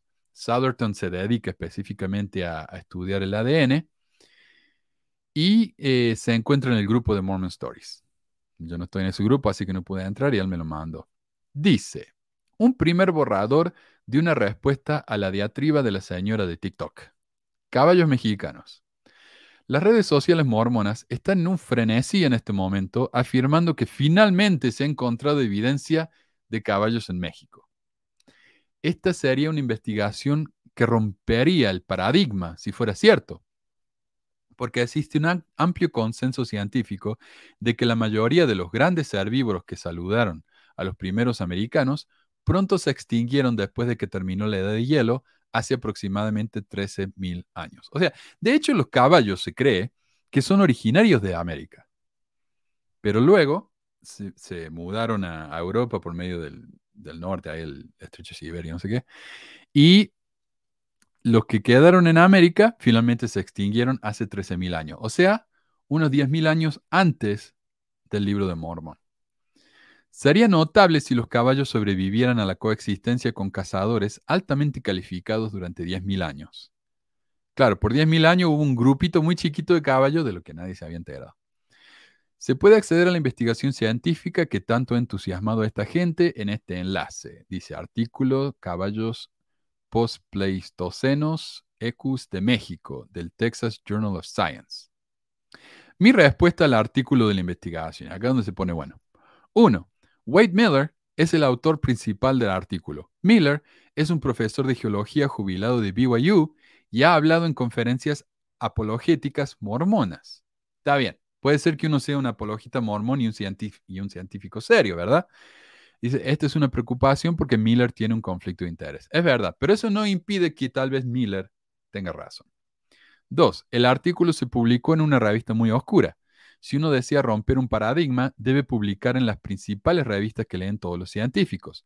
Es posible que el artículo se haya enviado previamente a periódicos más serios, pero fue rechazado por las razones que vamos a analizar. Y yo busqué, digo, bueno, ¿qué tan serio es el Texas Journal of Science? O sea, suena, suena impresionante. Y esto es lo que encontré. Esta es una revista académica que cubre todas las áreas de la ciencia básica y aplicada, así como la educación científica. Es publicado por la Academia de Ciencias de Texas, lo cual, no para, para despreciar a la gente de Texas, pero Texas tiene un récord malísimo en lo que se refiere a educación de ciencia. Por ejemplo, a los chicos en la escuela es opcional y si solamente si los padres lo aprueban, enseñarles sobre la evolución. Eh, y dicen, si vas a enseñar evolución, también tenés que enseñar creacionismo. Entonces la ciencia en Texas no es muy, muy confiable que digamos. Y dice, obtuvo su último factor de impacto de 0.113 en 2010. Desde entonces su inclusión en el Journal Citation Reports se ha interrumpido. ¿Qué es eso? Eso me llamó la atención. El factor de impacto es una medida que estima cuántas veces un periódico académico ha sido citado. Por ejemplo, yo tengo el diario académico, eh, el Pesquisa Mormona Journal, y al año 50 estudios serios me han citado. Eso es buenísimo. 50 personas han, considerado que lo que yo publico en mi diario es digno de citar, ¿verdad? Eh, un factor de impacto promedio es de 10. Por ejemplo, la revista Science tiene un impacto de 30 y la más alta tiene un impacto de 180, o sea, ha sido citado 180 veces por estudios serios durante el año. Un factor de 1 es muy por debajo del promedio. ¿Y este periódico qué factor tiene? 0,113. O sea, es prácticamente inexistente, irrelevante. El hecho de que su factor de impacto ya ni siquiera se mide desde el 2010 demuestra que este periódico es completamente irrelevante en todo el mundo científico. En ese periódico es que este mormón publicó su gran estudio sobre los caballos en América. Bueno, y yo, he publicado en, periódicos eh, académicos. Ninguno muy serio, por supuesto. Pues se les da, ¿no? La, el, un poco la estafa es como el disque arqueólogo aquí en México, Tobar, ¿no? También que con el mote de arqueólogo anda dando ahí pláticas por todos lados y inventándose hechos pues que solo están en su cabeza. Sí. Bueno, ah, dale, dale, Carlos. Y la importancia del caballo, yo no le veo tanta como eh, importancia porque si fuera algo más importante, eh, no sé, hubieran encontrado eh, las monedas de esa época o otras cosas más relevantes. O sea, que haya un caballo, capaz que sea un caballo. Aparte, la información que diste tampoco es tan eh, fidedigna. O sea, o sea se, se alegran de cosas pequeñas solamente. Bueno, este estudio, estas personas que son estudiosos del ADN, como digo. Incluso Southerton ha escrito un libro entero acerca del ADN en América y cómo no hay judíos entre los nativos americanos. Pero ellos dicen, bueno, suponete que haya habido caballo, lo cual no ha sido demostrado para nada. No, este estudio no ha demostrado nada y ya vamos a ver por qué. Pero suponete que hubiera habido caballo en América. ¿Por qué no ¿Para qué celebramos tanto que hubo caballos si no hubieron la manita que, que anduvieran en esos caballos. Sí. ¿Y qué pasa con los muertos? ¿Y qué pasa con los muertos de Cumora? No, sí. Tiene que ser. y las espadas y las monedas. Sí, y todo. Entonces, no, no hay una, una correlación o algo importante que diga, no, si es verdad lo que ellos dicen o lo que yo creo. Yo creo que simplemente, ¿no? Para generar esta disonancia cognitiva, así un poco como que, ah, mira, a lo mejor sí hay algo y entonces pues se enfocan en eso y justamente dejan de lado todo lo que ustedes están mencionando, ¿no? Así de, sí, bueno, ¿y dónde está la gente? ¿Dónde están los metales que mencionan? O sea, ¿dónde están las demás cosas? Cuando yo empecé esto allá hace 11 años, y hablé yo de, de estos, estas contradicciones, ¿no? ¿Cómo? Anacronismo. Me decían, ¿sabes lo que pasa? Es que no se ha descubierto todavía, pero ya se van a descubrir. Entonces, cuando pasa esto, se ponen felices porque dicen, ah, ven, estamos descubriendo pruebas del libro de Mormon. De poco a poco estamos descubriéndolas. El problema es que las pocas cosas que descubren ellos ni siquiera son descubrimientos relevantes. Como ese, esa foto de sonar que hicieron hace, uno- hace unos años, esa es la prueba irrefutable del libro de Mormon. Ya nadie habla de eso. Eh, antes de continuar, quiero mencionar lo que dijo acá Joss Williams. Dice, también había un pequeño grupo de elefantes y yo lo, yo lo busqué como loco esto, ¿eh? me llevó semanas. Había un grupo de pequeños elefantes que eran en realidad mamuts enanos en Alaska. Eso era todo. Las imágenes de elefantes que muestran ellos en las piedras son en realidad como cacatúas, loros, pero ellos ven lo que quieren. Y, y hay una parte muy interesante en un blog mormón donde muestran, la, ¿ves? Esto es definitivamente la cabeza de un elefante y, y te lo señalan como resaltado, pero ignoran la cabeza del loro. Esa parte no la resaltaron, solamente resaltaron la parte que les convenía a ellos. Entonces, sí, no, no había elefante acá. Eh, pero dicen acá estos, estos eh, señores, el principal problema que tengo con el artículo es que las fechas de radiocarbono no, no procedían del colágeno purificado de los huesos del caballo.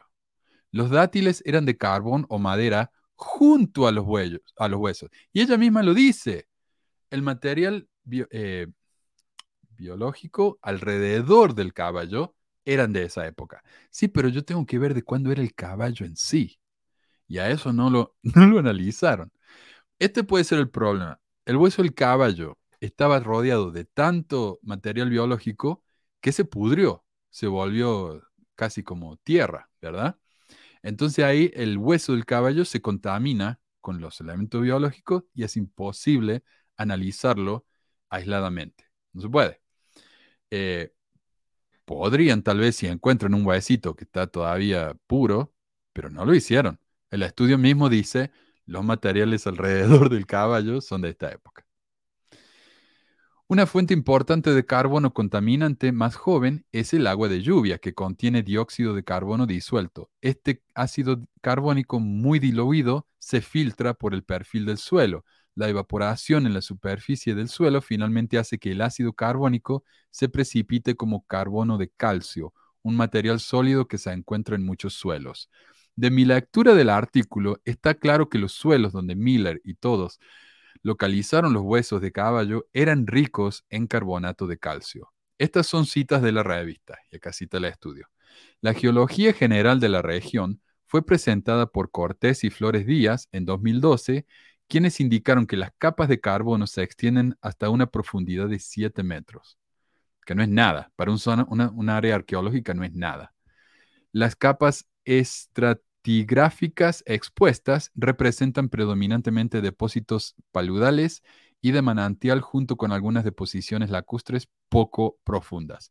Si bien los estratos expuestos de los cuales se recolectaron y presentaron especímenes fósiles aquí muestran alguna variación, los componentes principales consisten en varias formas de toba, carbonato de calcio precipitado, por lo tanto, de los aproximadamente 5 metros de unidades estratográficas expuestas, todas tienen una alta presencia de carbonato. Ellos mismos están admitiendo esta área está contaminadísima. No tenemos un hueso puro de caballo que podamos analizar. Usando los métodos actualmente disponibles, sería imposible fechar con precisión estos huesos de caballos mexicanos. Es casi seguro que los huesos el carbón y la madera adyacentes a los huesos estaría contaminada con los carbonatos mucho más jóvenes. Bueno, y sigue, ¿no? Pero me parece a mí que eso ya es suficiente. Eh,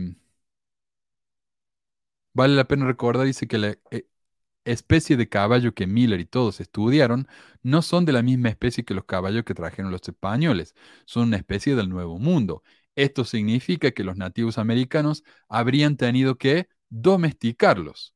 No hay evidencia del uso precolombino de caballos entre las poblaciones indígenas en ninguna parte de las Américas.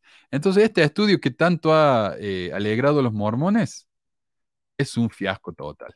Vamos a ver, en una de esas en el futuro se demuestra que estos caballos realmente eran caballos la manita y podemos darle eh, crédito, pero hasta ahora no. Nada. Así que lo siento, mormones. Ah, esto es lo que, esta próxima sección es algo que me sobró del video que hicimos del Benji. Y le pido disculpa que tengo que tocar más del Benji acá, pero es breve y va a pasar rápido. Acá ven. Se ha hablado tantas cosas malas de Brigham Young, hermanos. Y han desechado. La, ira los ha hecho desechar las cosas tan buenas que hizo Brigham Young por esta iglesia. Hermanos, hoy la iglesia tiene tantos recursos gracias a Brigham Young. En Utah hay bancos sólidos gracias a Brigham Young. En el condado de Salt Lake están perfectamente bien trazadas las calles. ¿Saben, ¿saben gracias a quién? A Brigham Young. ¿Dónde están los críticos que no dicen las cosas buenas? Brigham Young, hermanos, recibió una iglesia en bancarrota. No había ni un solo dólar para edificar a Sion. Había deudas.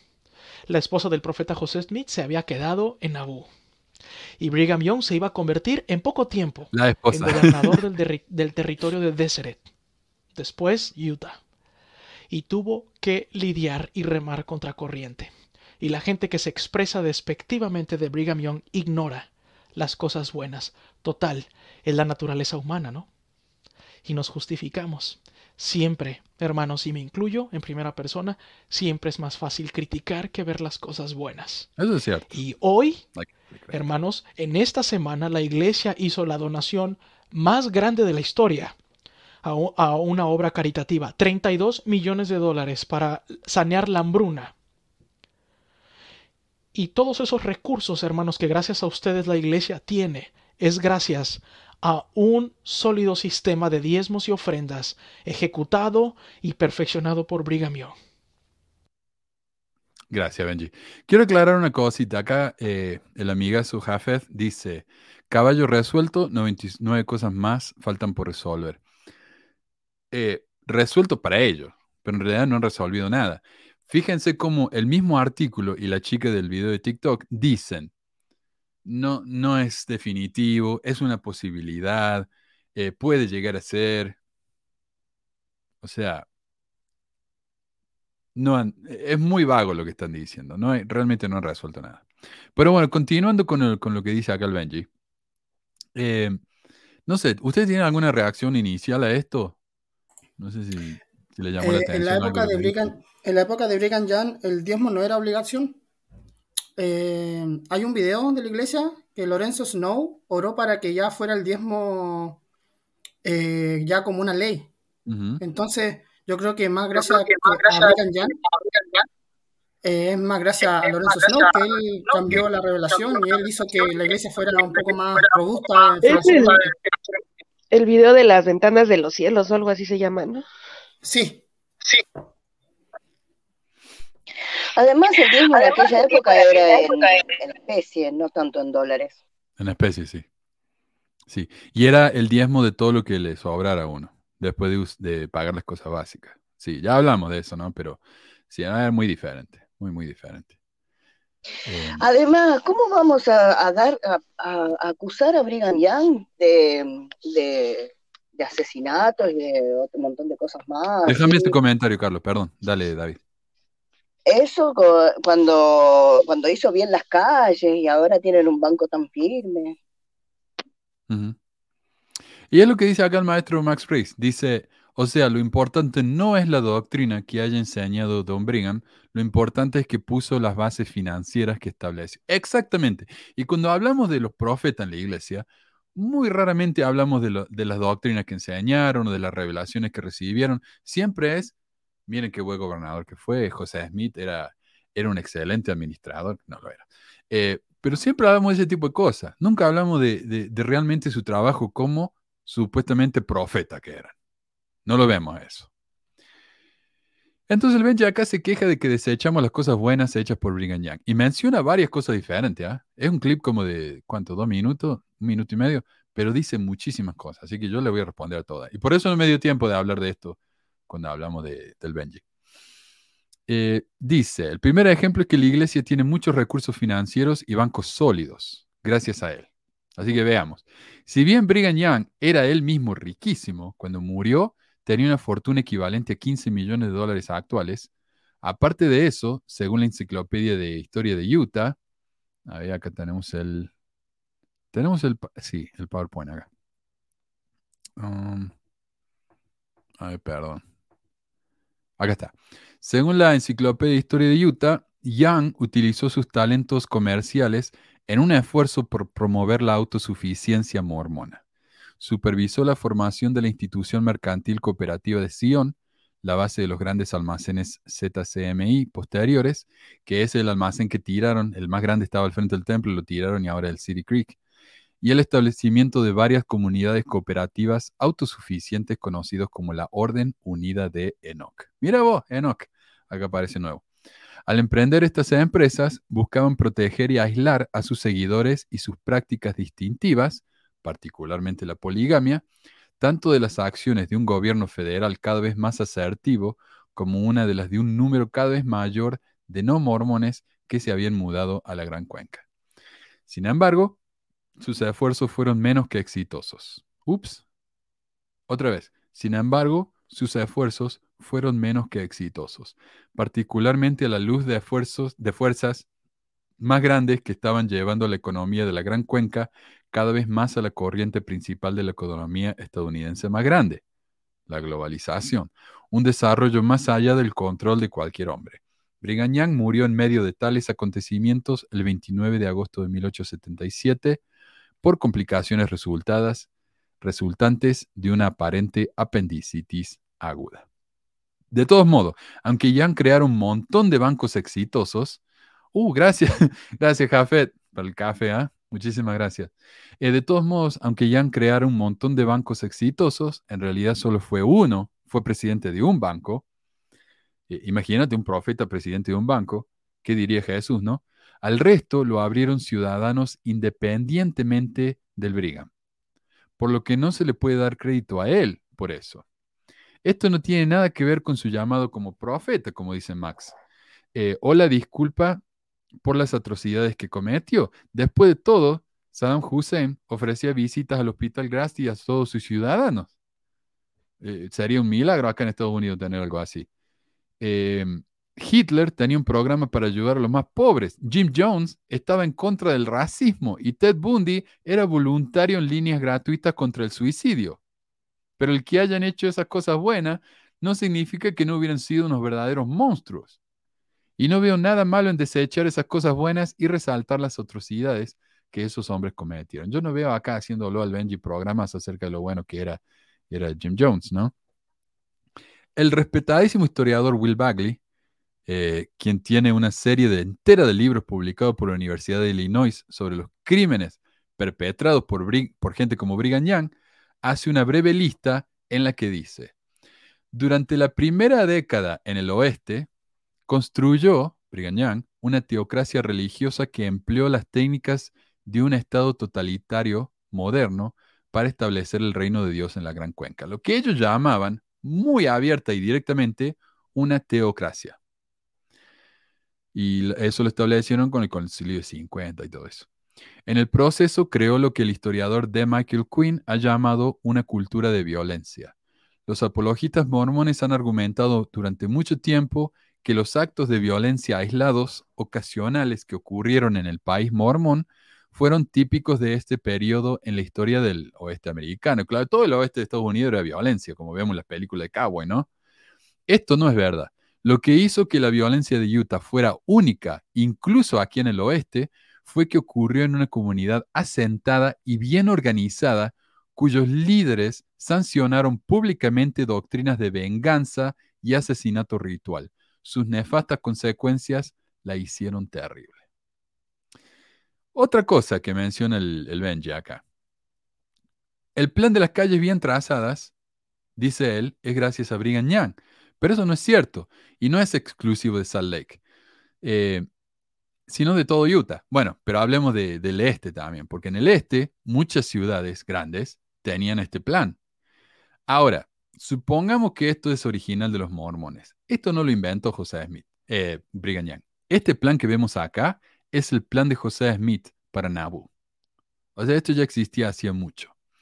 Además, el plan, el plano que ven ahí, proponía que cada manzana tuviera su propio templo.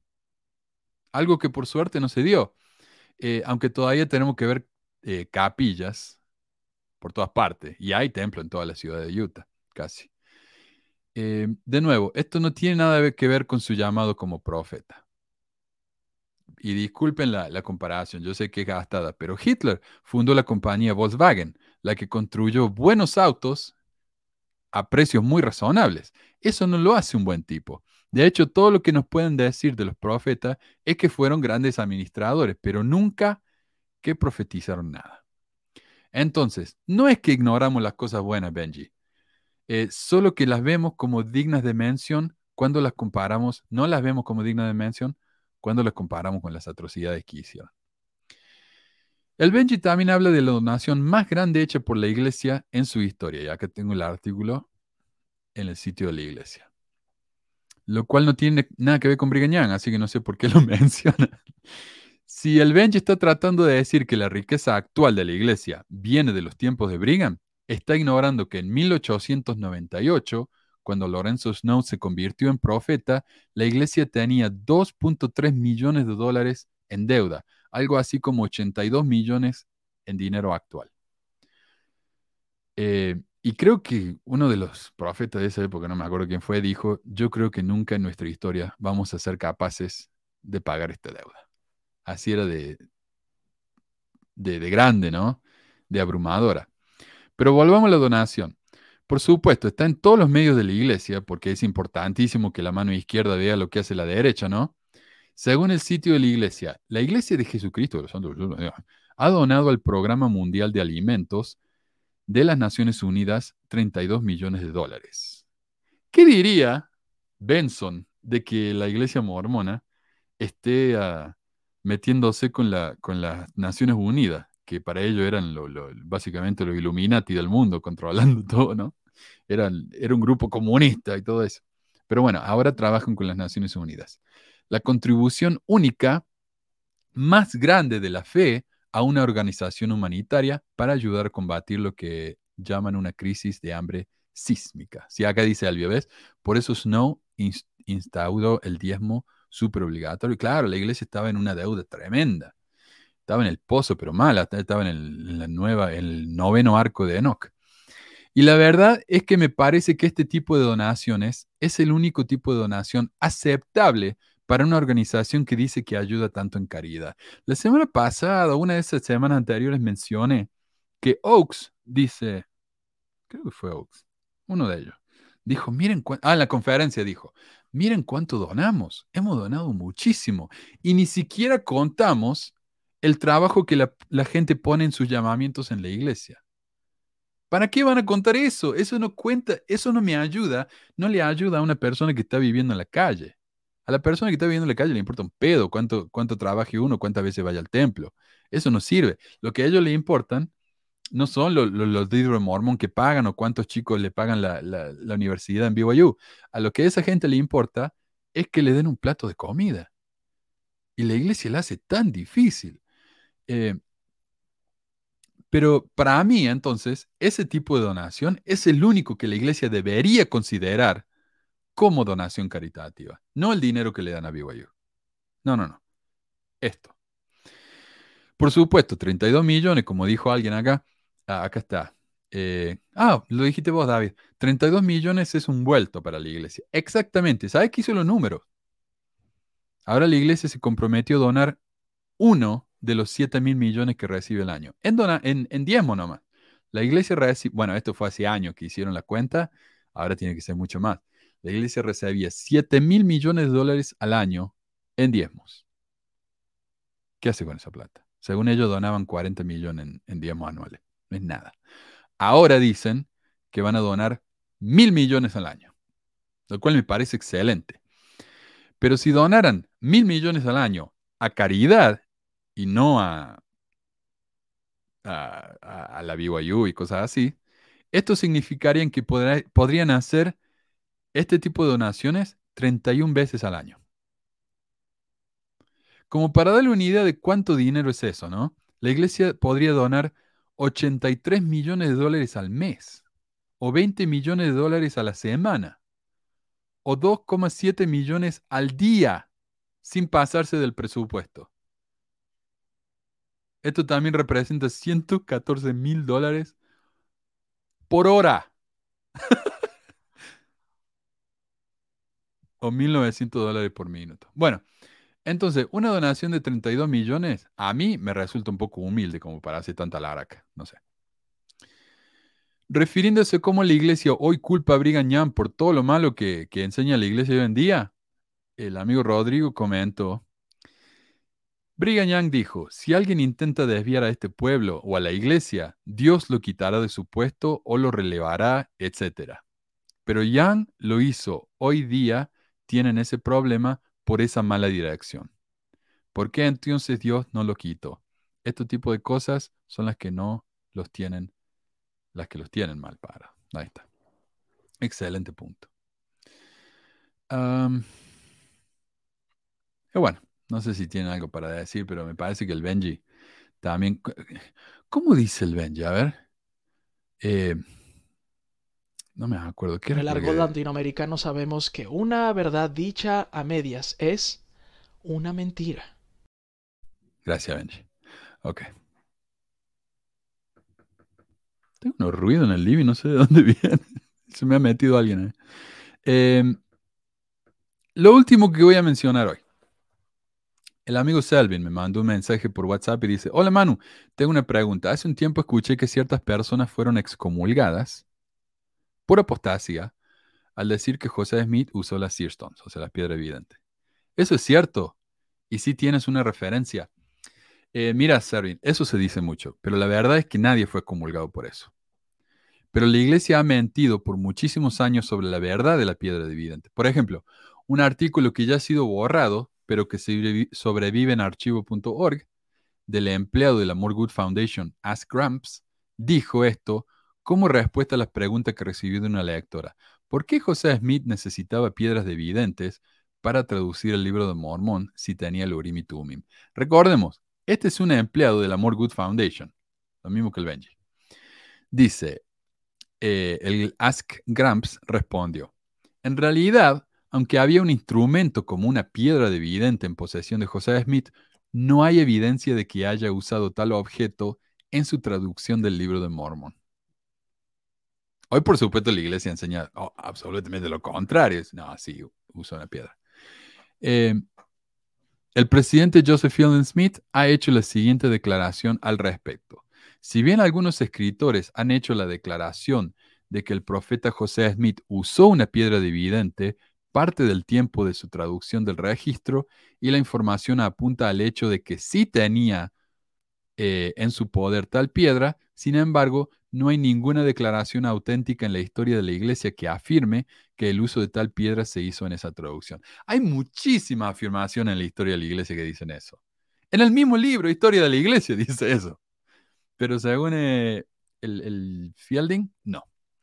La información es todo rumor y personalmente no creo que esta piedra haya sido utilizada para este propósito. Joseph Fielding Smith, Doctrina de Salvación, eh, volumen 3.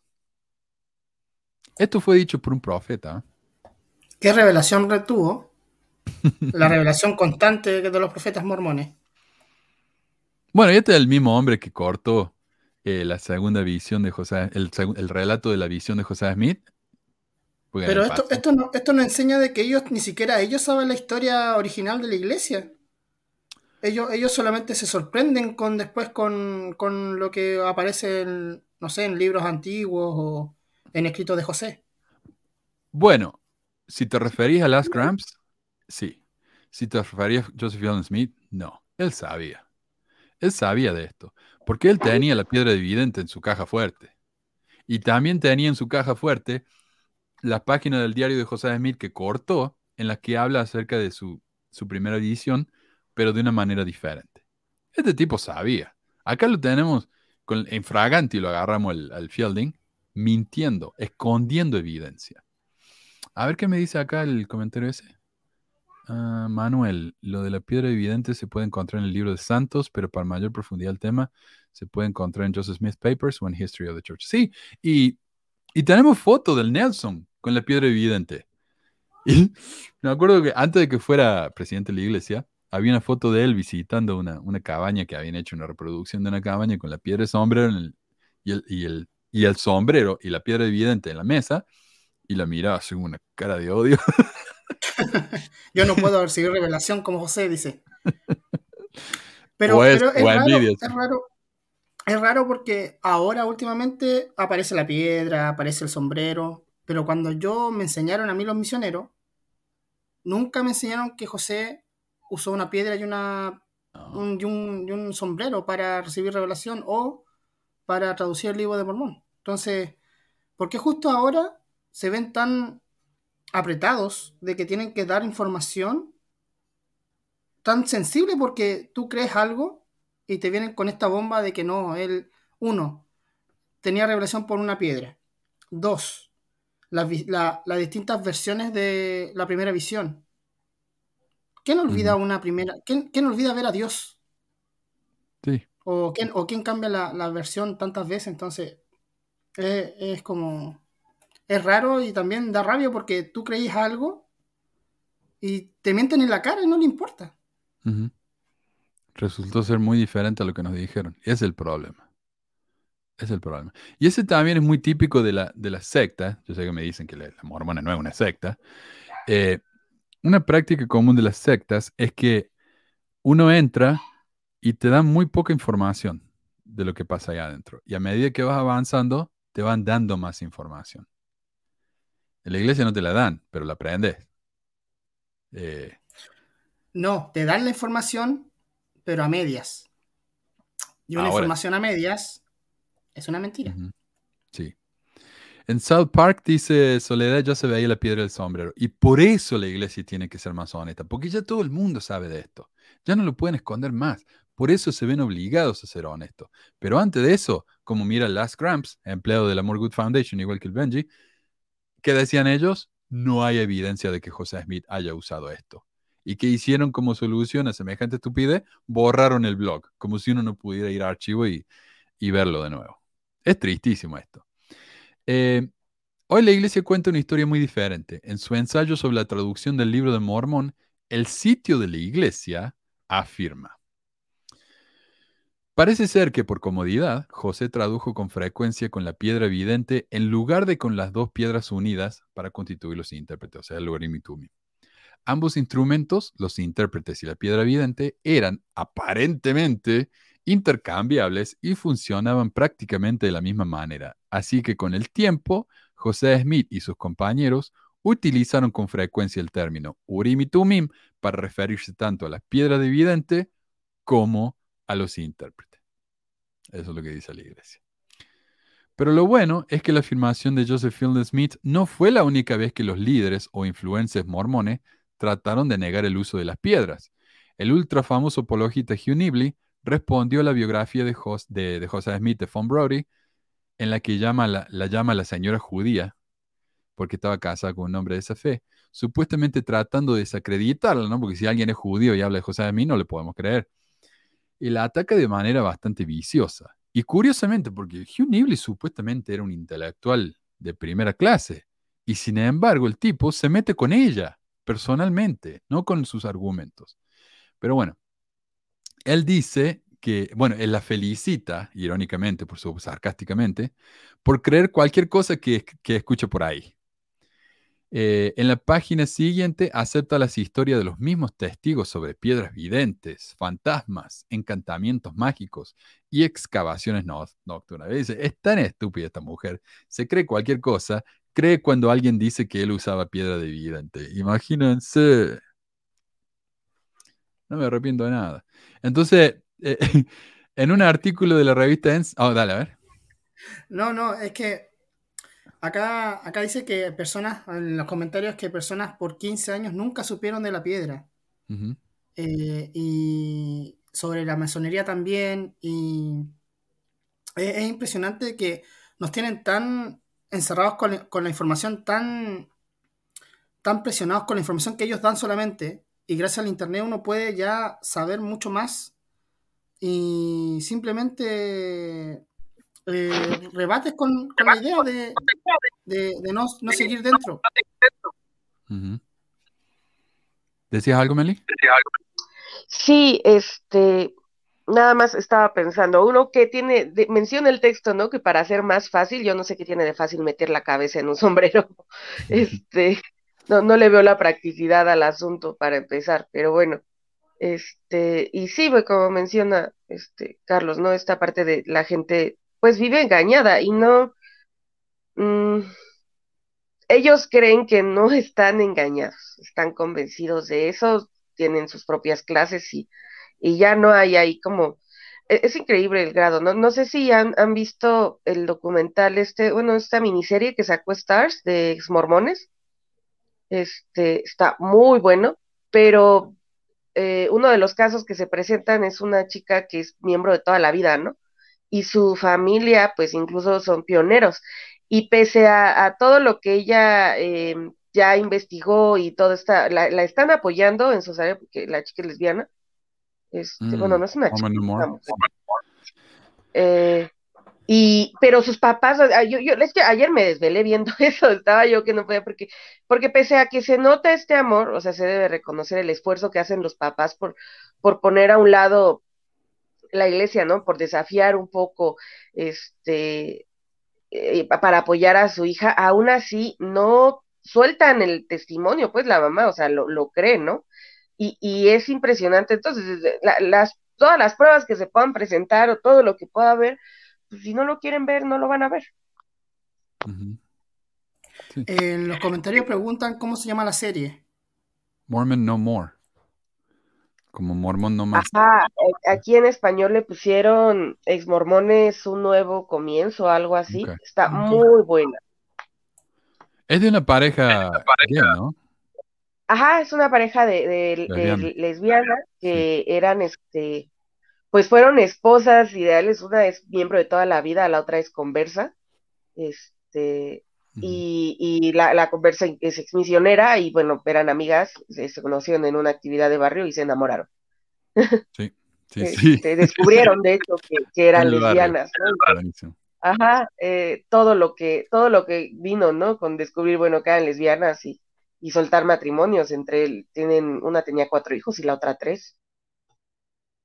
Es- pero, pero toca mucho, o sea, muy, muy real, porque incluso en la serie ponen trozos de, de discursos, ¿no? Ponen a Ox, ah, me da tanto gusto ver su jeta ahí como el homofóbico que es este expuesto, porque Híjole, yo no sé qué va a hacer, o sea, vi, estaba viendo la y una parte de mí así como, pues yo no sé qué va a hacer la, la iglesia ante estas cosas, no, yo no había visto antes que le sacaran tan de frente, ¿no? Tan, tan, miren, esto es una mentira y que todo el mundo lo sepa. Ahí estoy compartiendo la pantalla de, de la serie. Se llama Ex. Mormones, un nuevo comienzo. Gracias. Para que lo busquen. Bien, bien. Antes de continuar, Sí. quiero responder un par de mensajes. No sé si querías decir algo más, Meli. No, no, sí, sí, está en Stars, no sé en dónde más esté, o sea, si preguntan eso sí, no sé, no sé dónde más se pueda ver. Ujú. Ok. Eh, un par de cosas. Eh, Ferdinand dice, es un asco que antes en la iglesia te decían que lo del sombrero y la piedra era mentira. Ahora el mismo Rusty Nelson sale hablando de eso. O sea que yo empecé, como digo, y sigo repitiendo, este programa lo empecé hace 11 años. No es mucho. Pero en estos 11 años, la iglesia negó lo de la poligamia, después lo aceptaron. La iglesia negaba lo de la piedra, ahora lo aceptan. Eh, en este proceso la iglesia le negó el bautismo a los hijos de gay y después se lo, los permitió. O sea, la iglesia ha cambiado tanto en estos 10, 11 años. Oh, dame un segundito. El punto es que Perdón. cambia, cambia eh, después que cambia la sociedad. O sea, tú dices, tengo profetas, tengo reveladores que me van a ayudar o, o que ellos van adelante de, de toda la civilización y aún así cambian porque el, el mundo cambia, o sea, no cambia porque ellos creen en algo en específico, entonces como siempre van, siempre van atrás de todo. Sí, yo creo que la cagué con ese último ejemplo, pero lo que yo quería decir era que la iglesia negó por décadas y décadas y décadas ciertas cosas que en estos últimos 10 años han tenido que admitir. Esto no se aceptaba. Ahora sí, se, acepta todo. Se acepta incluso la influencia eh, masónica en el templo. Ok, es verdad.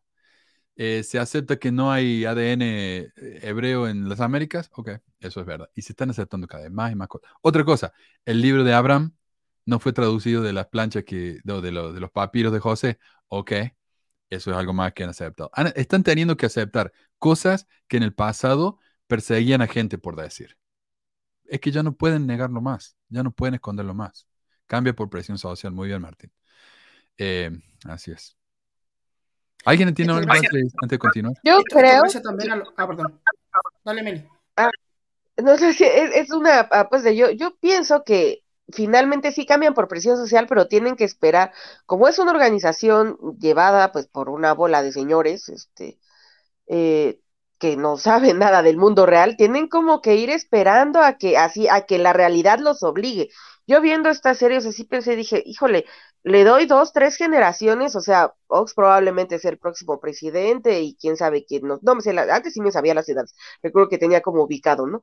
Ahorita quién sabe, se para chingada ya cuántos años tiene, quién siga, pero yo creo que no tardan unas dos, tres generaciones más de profetas para que, para que tengan que empezar cambios ya un poco más sustanciales, porque está, o sea, el internet y, han expuesto, les ha expuesto todo, ¿no? Todas las mentiras que trataron tanto tiempo de, que hicieron tantos esfuerzos por cubrir, pero pues la era de la información, ni modo, les está dando con todo.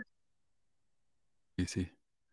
Eh, Creo que la semana pasada hablamos de que Mientras eh, los apóstoles o los profetas sean eh, como de la antigua escuela, van a mantenerse con la idea de que eh, la diversidad, otras cosas, todavía sean como tabú dentro de la iglesia.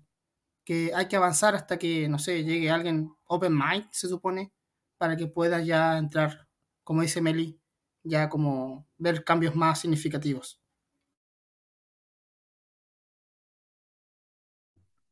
En el caso eh, del sacerdocio, ¿no? Por ejemplo, ¿cuánto tardó? O sea, hasta que llegó uno y además hasta que no les quedó de otra, porque económicamente no les quedaba de otra, al menos en Brasil.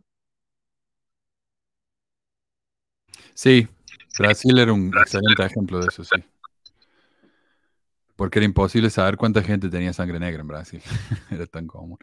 Em, ok, pasemos entonces eh, pero como decimos, ¿no? Eh, según el excelentísimo mente estelar Hugh Nibley, es de estúpidos creer que José Smith use una piedra de vidente. Hoy en día todo el mundo lo acepta.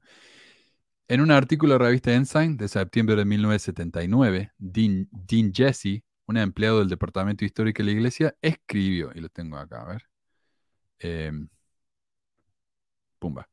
Entre las primeras descripciones de José se encuentran las publicadas por Abner Cole bajo el nombre de Obadiah Dogberry, editor del Reflector de Palmira, Nueva York. Utilizando la impresa, de Eve Granding, el pluriempleado Cole obtuvo acceso no autorizado al manuscrito del libro de Mormón de 1929 y de hecho publicó extractos del mismo en su periódico hasta que José Smith lo obligó a desistir. Creo que todos conocemos esa historia, ¿no? Eh, molesto por el descubrimiento y la interrupción forzosa de su iniciativa secreta, Cole trató de difamar a José y su obra. ¿Y qué hizo para difamarlo?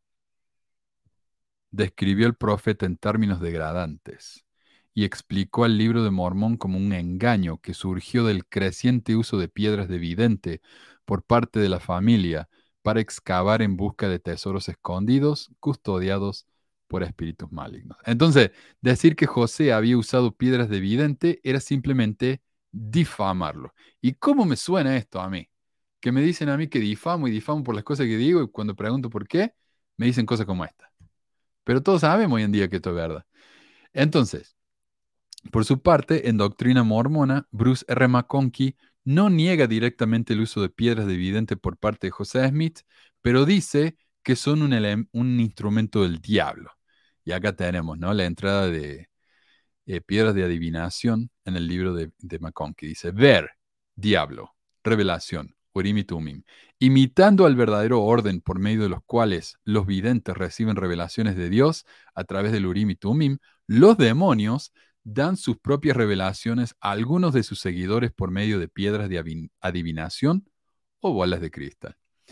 Entonces, otra vez, si bien la iglesia nunca comulgó a nadie por decir que José usó piedras de vidente, al menos no por eso específicamente, por años mintió en sus libros, en sus revistas, en la conferencia y por medio de sus apologistas, pagado por la iglesia, algo que hoy admite públicamente en su sitio oficial, en un artículo escrito por sus empleados y aprobado por los mismos profetoides.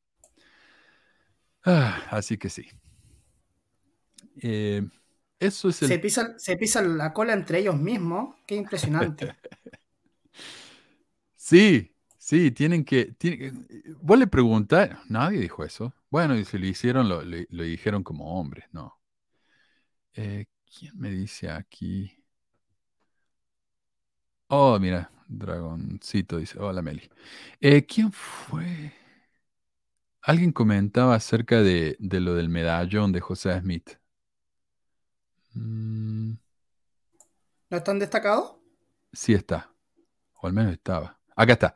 Eh, Giorgio Sinner dice, José Smith portaba un medallón masónico, es verdad. Y yo de hecho hablé sobre eso en el episodio 112 no hay ayuda para el hijo de la viuda, José Smith, la magia y todo eso. Así que se lo recomiendo si quieren saber más acerca de eso.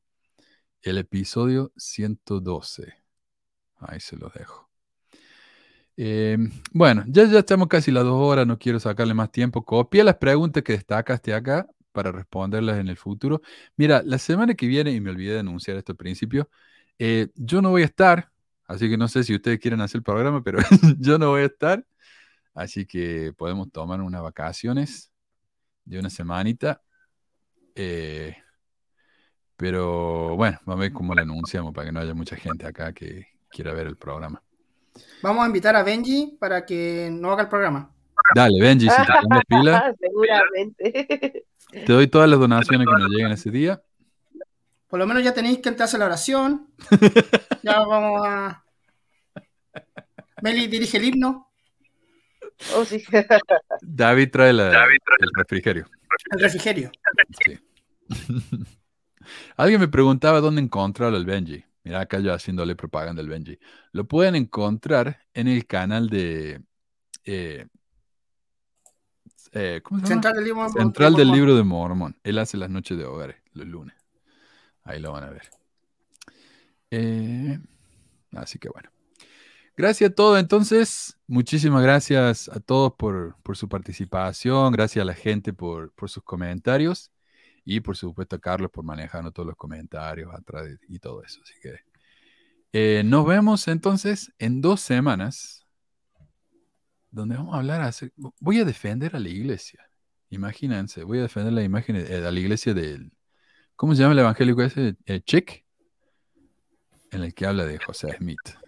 Eh, ah, sí, esa, esa como... Eh, historieta que hacía él. Historietas. Sí. Becky. Gracias, Becky. Muchísimas gracias. Ahí está para la semana que viene. Así no me siento tan mal.